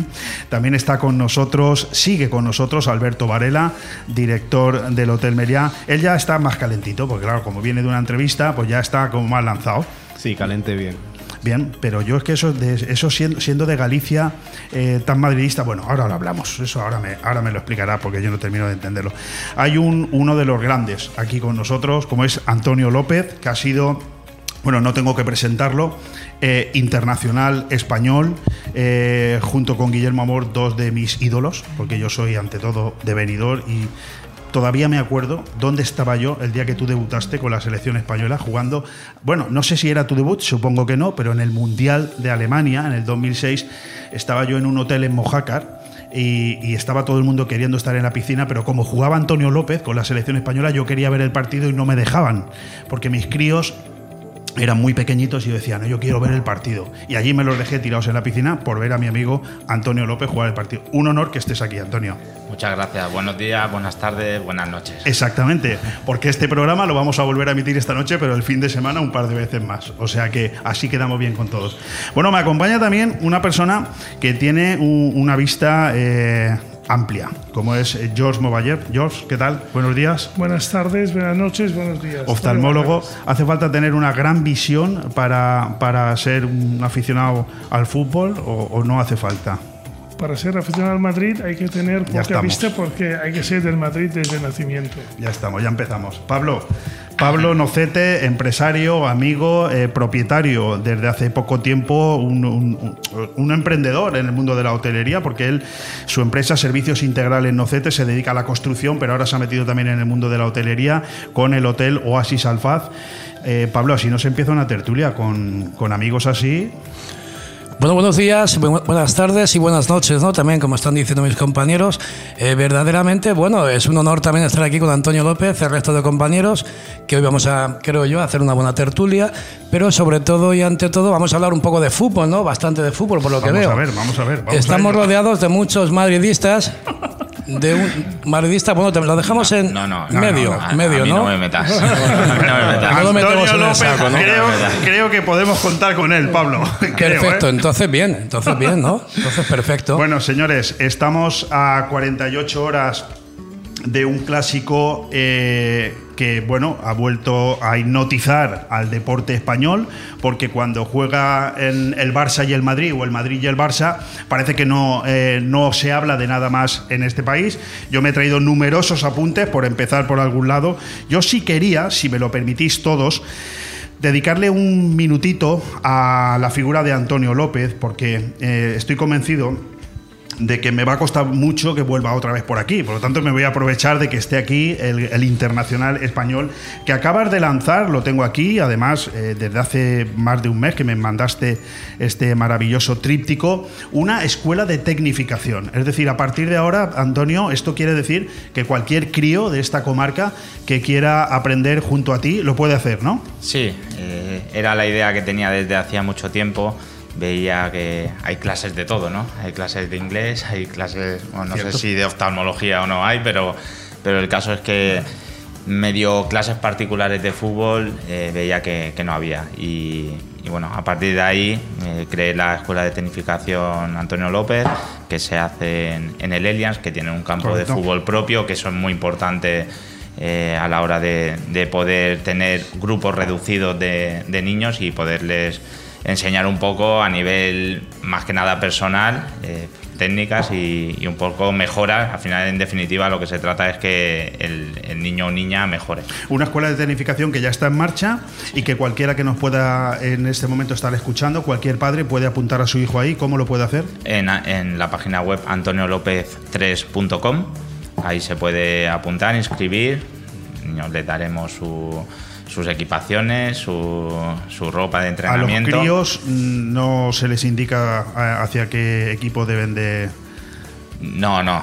A ver, no. Luego sí que es verdad que. Tienes a tu- a tu lado derecho tienes a uno muy hacemos serio, ¿eh? sorteos, hacemos sorteos de entradas en el Wanda, pero no le indicamos eh, de qué equipo tiene que, tiene que ir.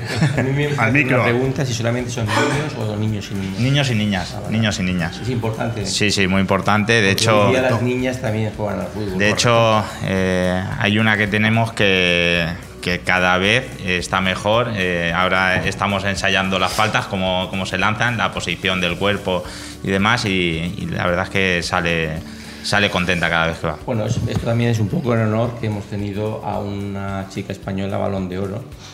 Y, Alexia bueno, Putellas. Eso es. Correcto. Y Dos años consecutivos. Sea del Fútbol Club Barcelona para, para España, creo que es un orgullo. Está aquí, ¿eh? Eh, Antonio no se me ha escapado. También tengo al amigo Benzema, ¿eh? pero también está Alesia Putellas. Aquí no se escapa nadie. ¿eh? Está todo controlado. Bueno, hablamos de un clásico en el que el Madrid ha recuperado el liderato, en el que mm, a los que pudimos ver el partido se notó una gran diferencia. El Madrid marcó una importante diferencia, una renta muy holgada. Yo ya no sé si por empezar la tertulia por algún lado, me da igual el que coja la palabra, el que antes la coja yo lo siento por los demás, pero una, una renta eh, demasiado holgada para el Madrid, pero quizás gracias a las excesivas concesiones de un Barça del que se esperaba más. Bueno, mira, yo, claro, hablar de fútbol aquí al lado de. La habéis dejado a Antonio Alcaraz empezar, estáis perdidísimos. Al lado de Antonio López es un poco complicado, pero bien. Eh, yo es que realmente pienso que el Barcelona eh, ha vendido mucho humo eh, en la prensa y no tiene el equipo que realmente se ha planteado al principio. Eh, si realmente aparte quitáis eh, pues a un jugador con 34 años que sí que es Pero una- un momento, ¿has dicho ficháis? no, ficha Barcelona. Ah, vale, es que yo no, no estoy en la directiva del Barça. ¿eh? que realmente eh, Le- Lewandowski es un jugador que sí que realmente creo que es un matador dentro del área. A mí me gustaría también que se diera una reflexión de todos los otros fichajes donde realmente eh, Bueno, como veréis, el resto de miembros de la mesa, que de momento estáis un poquito así retraídos, No, por esto eh. Antonio no ha empezado por hablar del partido, No, ha empezado ya no, directamente por meterle No, no, mano no, al Barça. no, no, no, ¿eh? no, los fichajes, Es- los no, no, fichajes. porque es muy importante, porque el Barcelona empezó la temporada con 5 o 6 grandes resultados contra gente, contra equipos que están ahora mismo de, en- de la mitad de la tabla hacia abajo. Cuando los han cogido los equipos un poquito ya que van más arriba, el Barcelona ya no está funcionando. No digo el Bayern, no digo el Inter, sino el otro día también el Celta lo, lo pasó mal contra el Mallorca y vamos a ir viendo de aquí a final de la primera vuelta si el Barcelona tiene esa plantilla que la prensa ha, ha querido. Bueno, eh, a ver, a- sí, adelante, Antonio. A ver, yo estuve hablando con Xavi eh, ahí en el Camp Nou cuando, cuando pasó la despedida del Kun Agüero, que fui a través del Atlético de Madrid por haber sido el capitán del Kun y demás. Correcto. Y ahí Xavi ya me dijo que él creía que sí que necesitaban bastantes refuerzos. Porque bueno, no es que no estuviese contento con el equipo que había, era obvio, pero, pero sí que él pensaba que, que tenían que hacer muchos fichajes. Es cierto que el tema económico no ayudaba, de cómo estaba la situación en ese mismo momento, pero al poco tiempo sí que fueron llegando eh, fichajes. Otra cosa es que sean más acertados, Eh, menos acertados. Es lo que quería decir, porque hablar del apartado económico cuando el Barça ha sido el equipo que más gente ha fichado. Y que más ha gastado, aun a pesar de los problemas económicos que se preveían. Yo creo que eh, en el capítulo de fichajes, y yo soy el que menos sabe de fútbol de la mesa, pero creo que en el capítulo de fichajes el Barça no se puede quejar. Creo que hay algo que está fallando que no las, es eso, ¿no? Las, las urgencias, los representantes eh, les, les, les, ha puesto lo que otros clubes no querían. ¿eh? Pero yo creo, más, más bien, vamos a ver, yo no, no considero que el Barcelona haya fichado mal, ¿vale? Eh, todo el fútbol hoy en día es un tema de conceptos. Creo que Xavi, el concepto, o sea, es un, es lo, esto es un, vamos a ver, Xavi lo que pretende evidentemente es meter esos conceptos a jugadores que no han estado previamente jugando en este equipo, en el Barcelona. Jugar en el Barcelona al Madrid no es fácil. Por lo cual yo sigo pensando y sigo creyendo en lo que es en Xavi, sigo creyendo también evidentemente en ese proyecto, porque va a ser un gran proyecto, pero a largo plazo. A los entrenadores creo que más que discutirlos, hay que ayudarlos, hay que apoyarlos y creo que Xavi en estos momentos todavía tiene todavía eh, no urgencia de coger y meter un cambio enseguida, que es lo más fácil, en lugar de tirar a todos los jugadores, cojo y tiro de entrenador.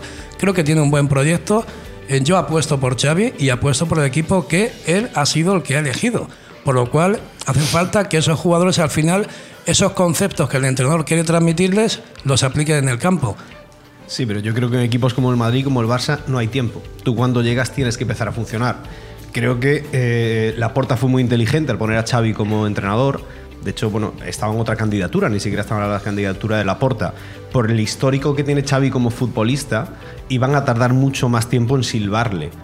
Xavi, que puede tener una muy buena idea de fútbol, lo único que demostró hasta ahora es ganar la liga de Qatar o de Arabia, no, recuerdo exactamente dónde venía quizás un traje como el del Barça le quedó un poco o le está quedando un poco grande a la vista de los resultados. Como decía Antonio, en cuanto empezó a funcionar, bueno, la cosa funcionaba bien, te acabas de gastar 250 y pico millones en fichar, tienes peores números que Kuman y en algún momento la gente o mirará para el campo, para el banquillo o mirará para arriba para el palco. Pero es que el Barça no puede permitir esto.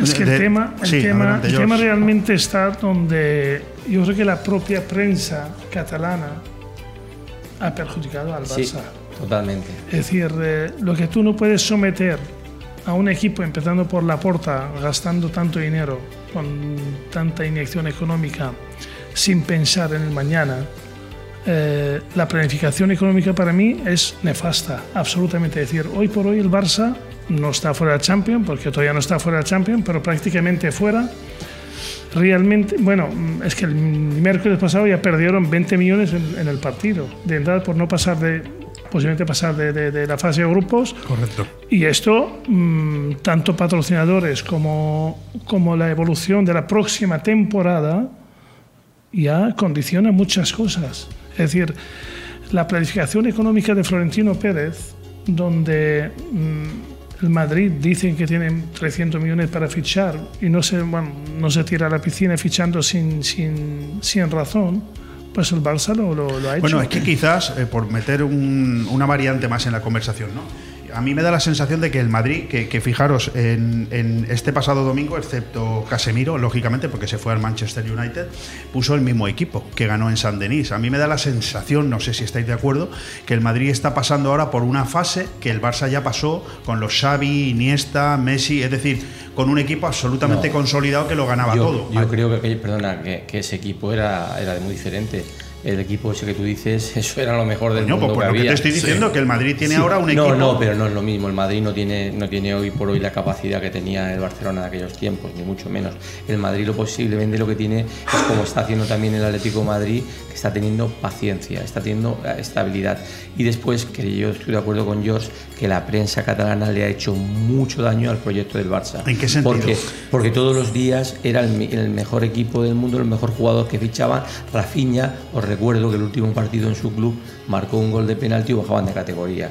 Y esto parece ser que Rafinha venía siendo, en este caso, eh, una estrella. O sea, no es, no es y, realmente, bueno, pero... eh, y realmente, no, no, perdón, Ya- ya se realmente ayer, ayer el entrenador del Barcelona a todos los fichajes estrellas que tenía los quita del campo. Bueno, eh, vamos a ver si analizamos el partido del Barcelona contra el Real Madrid o Real Madrid contra Barcelona el otro día. mm, Vamos a ver, fueron realmente más que más que aptitudes de- del Madrid, también fueron fallos claros, clamorosos por parte del Barcelona. Eh, contra el Inter miramos es lo mismo. Si esos fallos no se hubieran tenido, estaríamos hablando ahora mismo de otra cosa. Contra el Inter tuvimos dos fallos clamorosos, eh, clamorosos que fueron dos goles del Inter. El partido de ida, si, si el árbitro en su momento que no sé, yo en mi vida, en mi vida os he visto que con el VAR no se pito hoy en día un penalti como lo que pasó en el campo del Inter, pero es que contra el Madrid fueron dos fallos clamorosos, eh, clamorosos defensivos. Eso Aparte es- de todo, el. Barcelona sí, se está claro. El Barcelona es un equipo que se sostiene muy bien sacando el balón desde atrás. Si tú tienes eh, mm, defensas centrales con ya unos mecanismos hechos que en, pretem- en pretemporada te han ido muy bien y resulta que llega a esa competición dos partidos importantes y esa gente no la tienes, tienes que apostillar con otros jugadores que a lo mejor no son los que deben de sacar el balón rápidamente desde la zona defensiva, la transición centro del campo y rápidamente la delantera. Entonces creo que ahí Xavi sí que se le ha visto que tiene un plan A pero no tiene un plan B. Entonces es lo único que a mí yo eh, pondría un, un poco en tela de juicio de Xavi. Pero perdóname, vamos a ver. Yo, yo pienso por qué decimos fallos clamorosos en defensa y le carga toda la responsabilidad a Sergio Roberto, por ejemplo, que es del club, l- nació en el club y donde te has gastado el dinero en Rafinha y no se fue ni una vez de Mendy. Es decir, porque viene de fuera y no se le critica. Eh, desde luego, para mí, Y, eh, y- hay- y hay- después hay un jugador que es Lewandowski, que cuando sale del área eh, está, está- está perdido en la montaña rusa. Lewandowski, Lewandowski eh, yo lo he visto jugar. Va a meter muchos goles, ¿eh? ¿Eh? Va a meter muchos goles. ya, ya, ya, ahora mismo es el máximo goleador mejor de la liga. delantero Pero si de área. defensa. Pero cuidado, el balón tiene que llegar al área. Y le falta balón de oro, ¿eh? Eh, Oye, no, no, os, no, no, os está mira, mirando a todos Antonio no. López con cara de decir, No. qué bien me lo estoy pasando No, no, no. escuchando. Lewandowski, Lewandowski es un jugador que cuando el balón lo coge fuera del área eh, está perdido. Ahora, como el Lewandowski te coja el balón dentro del área. Bueno, yo he llegado a leer de este partido, Antonio, he llegado a leer que el Madrid tiene, tiene, eh, tenía poco fútbol. Lo que pasa es que delan- delante tenía un equipo que todavía tenía menos. Es decir, que el Madrid ganó antes de ayer a medio gas. Tampoco hizo un gran partido. No, no sé. A ver, eh, por experiencia propia te digo que muchos partidos eso es el Madrid. Es el Madrid, de que parece que, bueno, este es el Madrid, que estamos jugando nosotros mejor, que dominamos en todas las fases y acaba el partido y el Madrid te gana. Eso lo he Sí. vivido muchas, muchas veces. Estoy de acuerdo. Muchas, muchas veces. Y es la grandeza que tiene el Madrid. ¿Es casualidad que lo haga así tantas veces? Pienso que no. Es que son muy buenos. Entonces hace que muchos rivales luego no parezcan tan buenos. Bueno, y, y volviendo un poco atrás en la conversación, una de las cosas que se habló todo el verano, el que el Barça necesitaba fichajes, que evidentemente los necesita, no tiene un plan B, porque le faltaba Araujo, Cundé estaba entre, algodo- entre algodones y tampoco. Y es que uno de los problemas que tanto se habló en verano sigue sin solucionarse, y es las famosas vacas sagradas, un Piqué, un Busquets, Jordi Alba tiene un poquito menos de peso, pero siguen siendo titulares y no hay un recambio. Sí, Porque y- tienen una- un jugador como De Jong que costó 80 millones en el banquillo y, una y un jugador como Busquets, con la edad de Busquets, no tiene un recambio lógico. Eso también es una Muchas falta de, críticas, de eh, planificación. Eso por sistema ¿eh? también. Muchas críticas he escuchado yo. por sistema. Eh, eh, yo me he apuntado A aquí- Bellón, a Bellón, disculpa, a Bellón quieren coger y, y que sea un perfil de Busquets, pero es que cada jugador tiene su perfil. Claro, O sea, volvemos a lo claro. que decíamos antes, que es un, un error de planificación. Correcto, muy bien. Te decía yo que me había apuntado aquí una serie de diferencias que he podido leer, porque claro, eh, al final yo, insisto, yo he preparado el programa, pero de, de fútbol entiendo muchísimo menos que vosotros. Diferencias entre un club y el otro, o al menos en este partido, ¿no? Calidad individual, sistema de juego, fortaleza física, mentalidad, experiencia, confianza, capacidad para leer los partidos, dirección desde el banquillo, alma, es decir, una serie de cuestiones que parece ser que el Madrid sí que ah, en este momento tiene y el Barça carece. No, pero acaba de decirlo Antonio. Mira, eh, yo que soy socio del Madrid y socio de los que va al campo y, y llevo muchos años eh, viendo al Real Madrid, eh, el Madrid eh, cada vez que marca un gol, en la mayoría de sus partes, de, de las veces que marca un gol, pasó el otro día en el, en el, en el Wanda, eh, le volvió a pasar al Barcelona el otro día y el día de la final en París eh, coge el portero el balón, te da la pelota cuando te llevas 30 minutos que te está dejando jugar y que te crees tú que está fácil y te marca un gol tocando 40 veces la pelota y el otro jugador, los otros jugadores van como locos mirando la pelota y no la tocan. Es decir, el Madrid tiene una manera que es que te está dejando jugar, que te está, es otra manera de jugar al fútbol. Te está dejando jugar, pero cuando sale hacia adelante, todos sus jugadores técnicamente son muy buenos y después tienen que evidentemente tienen dos, dos carrileros rápidos y tiene dos extremos muy rápidos. De todas maneras, eh, Antonio López, más que tú, na- nadie aquí en esta mesa para hablar de experiencia, ¿no? Es decir, en el terreno de juego. Al final estamos hablando de un partido, porque imagínate que antes de ayer el que simplemente ni siquiera gana el Barça, se produce un empate y hoy el Barça seguiría siendo líder y, yo veo aquí eh, en, la, tabla de, números el Barça porque el Madrid le ha metido tres goles en este partido, si no llevaría un solo gol en contra en toda la, en toda la competición cuando el Madrid lleva ocho goles en contra, 22 a favor, los mismos que el Barça a favor y el Barça solamente llevaba uno en contra. Quiero decir que cómo cambia el fútbol de un día para otro, ¿eh? Sí, se magnifica muchísimo. Un- una simple jugada en el primer tiempo que el Barça te marque un gol ya cambia eh, la sintonía del partido y luego hace que de cara durante las próximas semanas parezca que el Barça es mucho mejor que el Madrid cuando realmente eh, es simplemente un partido que si ahora esta próxima jornada el Real Madrid empata ya no es tan bueno como cuando le ganó al Barça. Esto es el fútbol, lo Pero- bonito también que tiene el pero fútbol. ahí hay un, una- una- un dato, porque como estadista que soy yo, ya sabes que siempre te voy al. Por favor, mira los equipos que ha jugado el Madrid en la Liga y mira los que ha jugado el Barcelona en estos primeros siete partidos. Es fundamental también para ver los goles que te han metido. Claro, y los si es goles que, que, es que has con, el resto de, de componentes de la mesa que No, no, no, sabes es que, no, no. es que, perdona, es que- es representados. que- es que es fundamental que mire la clasificación y mira con, con quién ha jugado el De Barcelona. todas formas, hay, hay una, hay una pregunta en la mesa que quiero, eh, que quiero ponerla Antonio sin compromiso de Ya contestar. ¿A ahí. cuál Antonio? ¿cuál. Antonio? Antonio Antonio López. Antonio. ¿Al del Madrid o al del. Atleti? No, no, no. eh, a ver, que tú tienes un ojo clínico futbolístico brutal eh, y que la gente la, la ha puesto a, en tela juicio la decisión de Xavi de que jugara Valde, un chaval joven, en el Bernabéu por primera vez, tan joven que lo mete así, dejando a Jordi Alba en el banquillo y a Marcos Alonso. eh, y Marcos Alonso. Mm, ¿Se merece Xavi estas críticas al poner a un chaval de 19, 20, no sé cuántos años Sí, sí, por ahí, Valde, sí. eh, directamente así en un escenario como el, como el Bernabéu o le han dicho que, que le viene grande, que no, que no, que no? A ver, yo soy partidario de que si lo ha puesto es porque está más que capacitado. Eh, Xavi tiene mucha más información que todos nosotros juntos, de sus jugadores, de los laterales, de cómo están, de las sensaciones, de lo que se habla en el vestuario, de cómo están ellos a nivel mental y físico y, y si van a full con el equipo o no, eh, que no digo que no, evidentemente, pero yo evidentemente si, si Xavi lo ha puesto es porque él considera que era la mejor opción en ese momento. No creo que esté inventando nada. Eh, el jugador es muy bueno y, y los jóvenes también hay que, hay que meterlos. Para, ver, que, por- para verlos después tienes que meterlos. A los buenos hay que ponerlos. Por añadir alguna variante más, ¿no? Que os veo muy acomodados y no consigo que haya ahí leña eh, al fuego.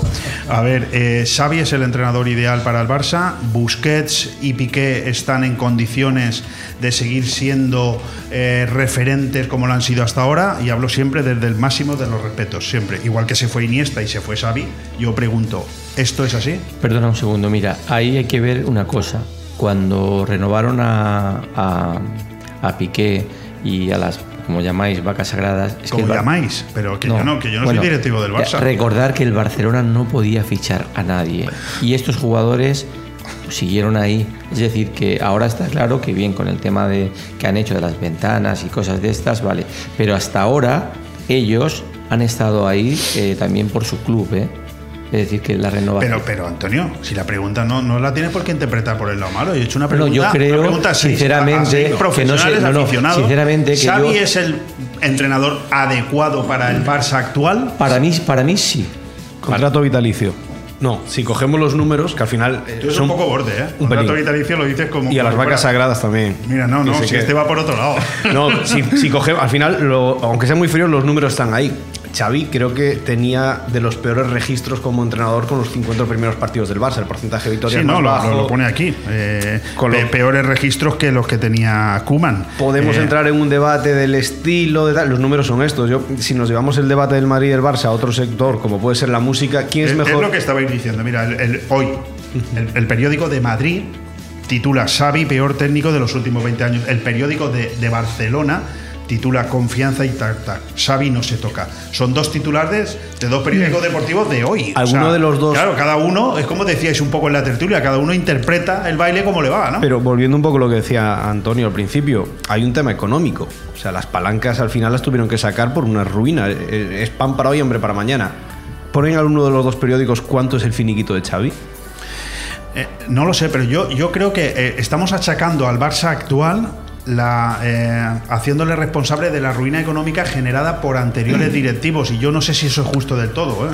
Eh, lo digo por separar un poco la parte económica de la parte deportiva. Vamos, aquí. Antonio, no dejes que te vas ayer. Xavi, no, no. ti. Vamos a ver, Te he puesto el balón Aquí todos, todos quieren matar a Xavi. Yo me, me acuerdo el, gran equipo y de Guardiola. O Guardiola, aquí, aquí bueno, cuando empezó en el Barça. Hubo un partido, se iba a empatar contra el Numancia. Contra el Racing de Lo iban a Santander echar, también, sí. lo iban a cesar, vamos, estaba crucificado. Empezó a ganar, ganar y ya logró eh, el sextete, el tal, tres ligas, es decir... eh, Por eso yo he preguntado. entonces yo, El que pregunta no yo pienso que la confianza, lo- la única cosa que yo pienso que Xavi intenta inventar, no soy entendido de fútbol, pero como aficionado y veo la tele y estoy al lado de Antonio López y voy escuchando cuando se pone con sus amigos a hablar de fútbol, soy el que va escuchando Pero todo lo el que rato. hablas lo dices tú, yo no, ¿eh? No, no, no, no. que- Yo voy- que quede claro, ¿eh? No, no, no. Lo que quiero decir es que la evolución del fútbol en la época de Guardiola, hace 10 años en el Barça, el famoso tiki-taka, pues una década más tarde el fútbol ha evolucionado y es mucho más rápido. Es decir, sí, el Barça está en el, Mas- el eh, Guardiola está en el Manchester City, no es que haga tiki-taka el Barça. El, Mas- el eh, Guardiola en el Manchester City sube el balón muy rápido, ya no es tan tiki-taka como el Barça de Guardiola. Pues y, yo y- pienso- y Xavi, y Xavi está mm, en el Barça de Guardiola cuando estaba él ahí. Yo creo que el Manchester City, el juego que tiene es el que tiene el Barcelona hace algunos años, con algunas diferencias, pero. Con, con- con diferencia de por Pero la porque izquierda. el fútbol va evolucionando Pero va también. evolucionando, pero el fútbol es rápido, igual te da jugarlo a tres toques que jugarlo al tiki-taka. Si el balón es toque, pase, toque, pase, y el Barcelona está jugando actualmente con ese toque, pase, pero muy lento. Porque antes, evidentemente, tenían mucho menos años, también Que los balones era tocar y pasar, ir a un proyectil, porque no fallaba ningún pase, y actualmente cada vez que falla. eh, cada vez que falla Busquets mm, es un gol, es un gol que nos cuesta. O sea, algo, algo, tiene, algo tiene que ver la lentitud ya y los años de los Yo, jugadores. cosa, ¿eh? yo vi Sí. en el Wanda eh, el equipo de Guardiola, ese que tú dices, con, el año pasado, en fue cuartos de final. Y bueno, el equipo de Guardiola parecía. Es un el- cohete. el- no, no, No, perdona. no, no. Pegó el Atlético. Madrid mereció- El Atlético mereció Madrid pasar, Le mereció pegó un pasar. repaso, pasa que bueno, al final el Atlético de Madrid perdió el partido allí, en, en, en Por Inglaterra. detalles, por detalles, sí. Sí, pero realmente el Atlético de Madrid dejó a Guardiola en aquel partido lo dejó vamos noqueado. Nos Noqueado. faltan 15 minutos, el tiempo pasa volando en una tertulia de radio y yo hay algunas cositas más que también quiero comentar relacionadas con el mundo del fútbol, aunque no sea exclusivamente del clásico. ¿Puedo, no? Don Antonio. Sí, es que yo el clásico no quiero entrar mucho porque al final parece que vas contra el árbol que está cayendo, ¿no? Porque mira, el Barcelona. Bueno, el- no, no, no es por nada. El Barcelona tiene dos partidos ahora que son muy complicados o tres. Que son, Procura eh, que el Barça no gane dos partidos y el Madrid pierda no, no, no. lo que ha dicho es Antonio López. porque tienes el Villarreal, en la tienes, como tienes- perdona, tienes Villarreal, Bayern, Athletic. Y ese día eh, nosotros, yo cuando he dicho que yo quiero que siga Xavi, Eso esta es semana, porque en el Bernabéu ayer cantábamos o antes de ayer Xavi quédate. Sí, sí, Entonces, como yo también cantaba Xavi quédate, pues he dicho que se quede, por eso lo he dicho. Estos tres partidos que Vosotros vienen como hooligans, muy bien en la no. tertulia, pero como pero es- jodido. ¿eh? estos, estos, tres, estos tres partidos es donde el Barcelona se va a ver lo que yo llego diciendo del primer momento. O sea, no tiene plantilla para ser un grande ahora mismo en Europa. ¿Qué me estás diciendo? ¿Que el lunes que viene otra tertulia? Claro, tres partidos esta semana, Madrid, Barça. esto Tienes, es una provocación. tienes ¿eh? Villarreal, Bayern, eh, Atlético de Bilbao. Ahí viene el Barcelona. Bueno, el- el- Oye, ¿qué os parece que la porta baje al vestuario a hablar con el árbitro? Eso, eso es realmente una mm, pérdida de papeles, e inclu- incluso aunque tuviera razón, que no la tiene, pero que, un, que todo un... Yo no veo a Florentino Pérez, yo soy del Barça, ¿eh? Yo no veo a Florentino Pérez bajando a un, a un eh, vestuario. Perdona, eso no es nada para lo que hizo en el Altet, que se bajó los pantalones en el presidente del Barcelona y se quedó en calzoncillo. No sé si lo habéis enterado. Antonio tiene para todo, ¿eh? No, no, es que, claro, te digo que bajar a un vestuario es malo. Pregunto. Pero, pero bajarse los pantalones, como hizo el presidente del Barcelona en el Altet, Eso sí que Antonio es una López. te- Yo me los he bajado también, ¿eh? No ha pasado nada, ¿eh? Estoy aquí, ¿eh? Te produce Cada uno la va a su manera me la Pablo, filosofía de vida. O sea, quiero Antonio, decirte ¿te que. produce vergüenza ajena ver a un presidente de un club como el Barça bajar a pedir explicaciones a un Ah, vestuario? Hombre, tampoco vergüenza, lo que no es habitual, no es normal, incluso los jugadores normalmente puede que no lo vean bien, pero en caliente pasan muchas cosas. eh, lo que te estaba comentando, que los jugadores no lo vean bien, no lo vean bien al día siguiente. En ese momento están todos diciendo en el vestuario, si es que nosotros nos callamos y el otro equipo de al lado y el otro equipo de al lado se está, se está quejando de- en todo momento de los árbitros y demás y parece que cuanto más jaleos haces, eh, parece que luego te van a ayudar más. Yo no creo que sea así. Al final los árbitros se equivocan igual que el jugador en el campo y ahí sí que creo que debes de mantener un poco a la, la próxima nos compostura. traemos aquí a Martínez Monura. Ah, bien. Y pero entonces no le podemos rajar. no, no le podemos dar. fantástico, fantástico. Hombre, yo creo que- Alberto. que, que no está bien que, que baje un presidente a, a- a pedir explicaciones a un árbitro. Entiendo el calentón, como dice Antonio, pero a lo mejor la porta se confundió de puerta. No tenía que ir al vestuario al árbitro, tenía que ir a su director deportivo o al despacho de Xavi. Qué bueno, qué bueno. Aquí todo el mundo está afilando el cuchillo durante las respuestas de los demás. Hombre, para- me, encanta, me encanta- cuando- me encanta que afilen el cuchillo, me Es que encanta. es, es- es una, vamos a ver, volviendo, volviendo un poco atrás, es decir, ni el Barça está tan, tan, tan mal, ni el Madrid está jugando de maravilla. Pues mira, yo, Mira, si me permites un totalmente comentario, de yo- acuerdo. Yo, creo que el, el- el- el hecho que vosotros le, le restáis importancia, yo se la doy.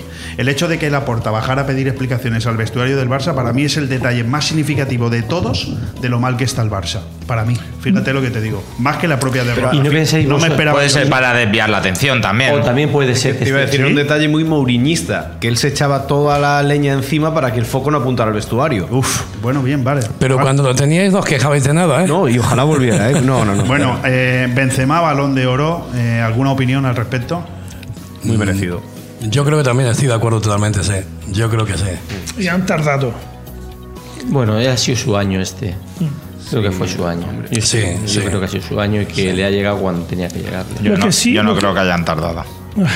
No, yo creo que ha sido el momento exacto, ¿verdad? Sí. Le tocó vivir Sí. una época donde Messi y Cristiano, eh, no sé, como decía Griezmann, estaba en la misma Sí. mesa. Esta gente Yo estaba en tengo otro que haceros una pregunta luego a todos, que espero una contestación sincera. Por cierto, eh, hemos traído a George Mobayev a esta tertulia porque Benzema recogió ayer el, el balón de oro con gafas. Y yo quería preguntarle, ¿algún motivo? Eh, ¿Qué pasa? ¿Que juega con existe, no? existe, eh, existe la publicidad también.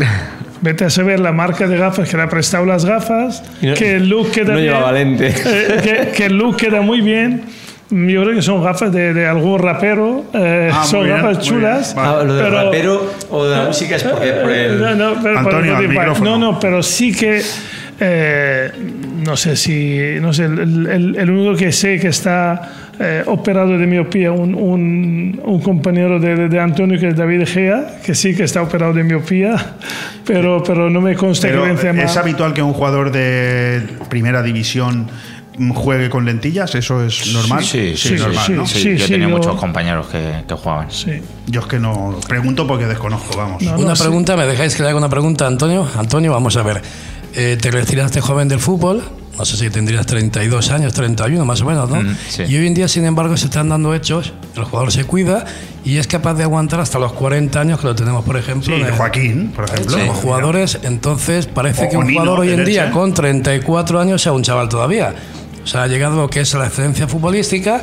Lo digo en, en el caso de que se están dando muchos eh, fichajes de jugadores ya con pasados los 30 años. Bueno, o sea, que antes Lewandowski lo era... han fichado siendo más mayor 34 que, años, 34 que la, años. que la edad que se retira Antonio. Correcto, entonces ¿Cuál es la quiero- pregunta? La pregunta es la retirada tuya tan, tan, no sé, tan, tan pronto, ¿no? Quiero decir. Bueno, yo fue por la mala suerte de, de una lesión de rodilla que llevaba arrastrando de año y medio.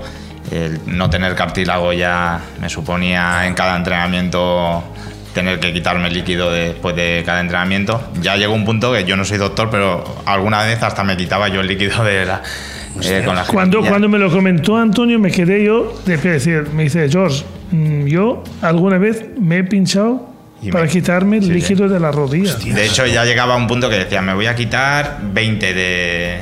O sea, la jeringuilla... 20 mililitros. 20 mililitros. Me voy a quitar 17. Y es que más o menos acertaba eh, justamente Sabías. la cantidad, porque todos los días era un sufrimiento y.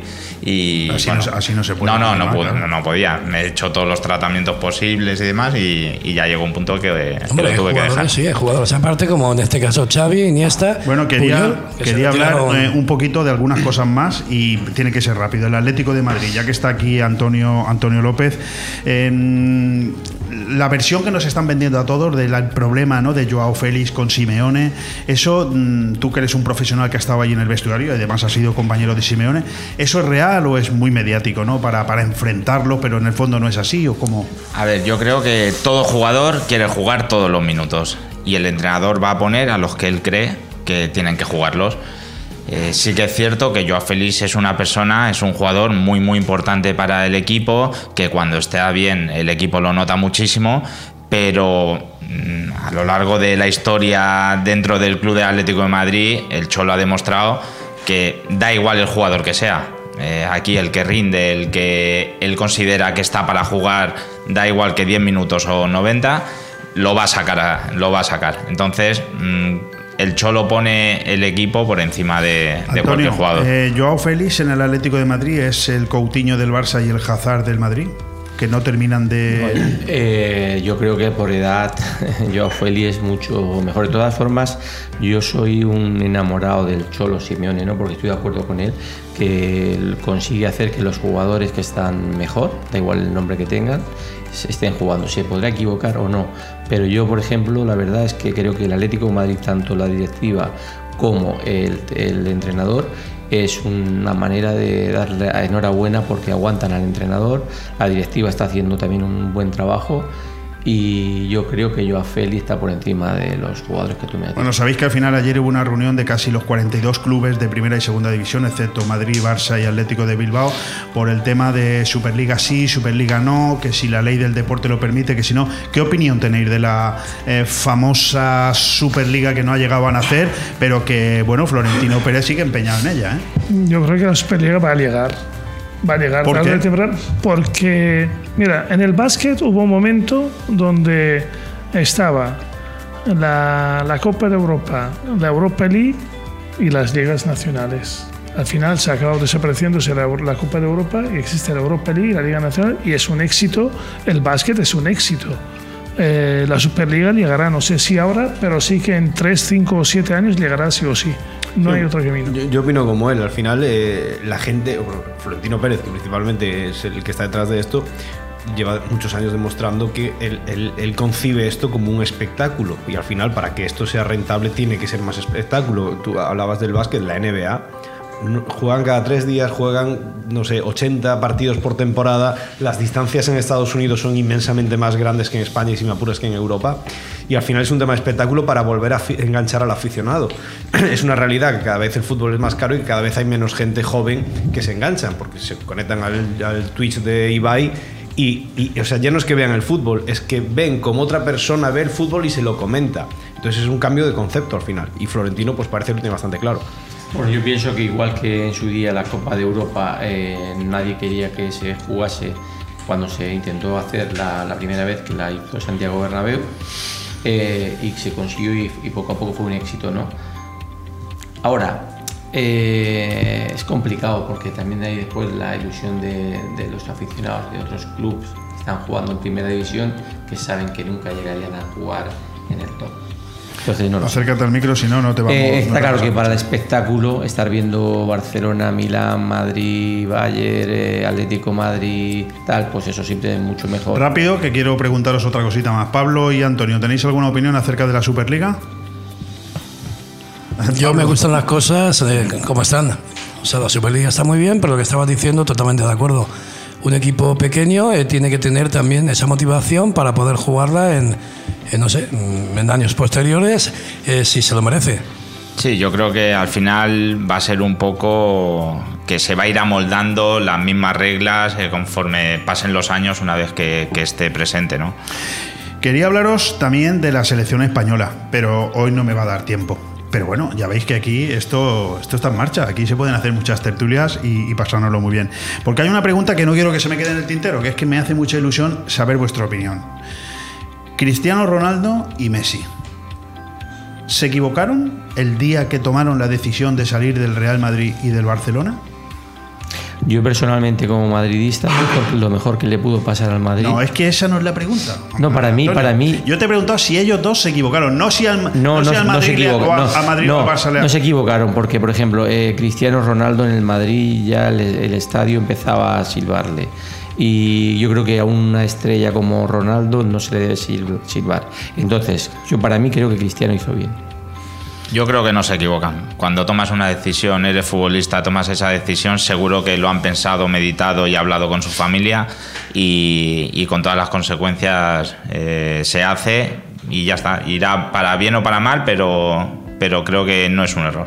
Bueno, pues yo estoy convencido de lo contrario. Yo estoy convencido de que los dos cometieron un grandísimo error en su futuro, absolutamente, y a los hechos me remito. Pero esa es mi opinión, no como periodista, sino como co- compañero de mesa.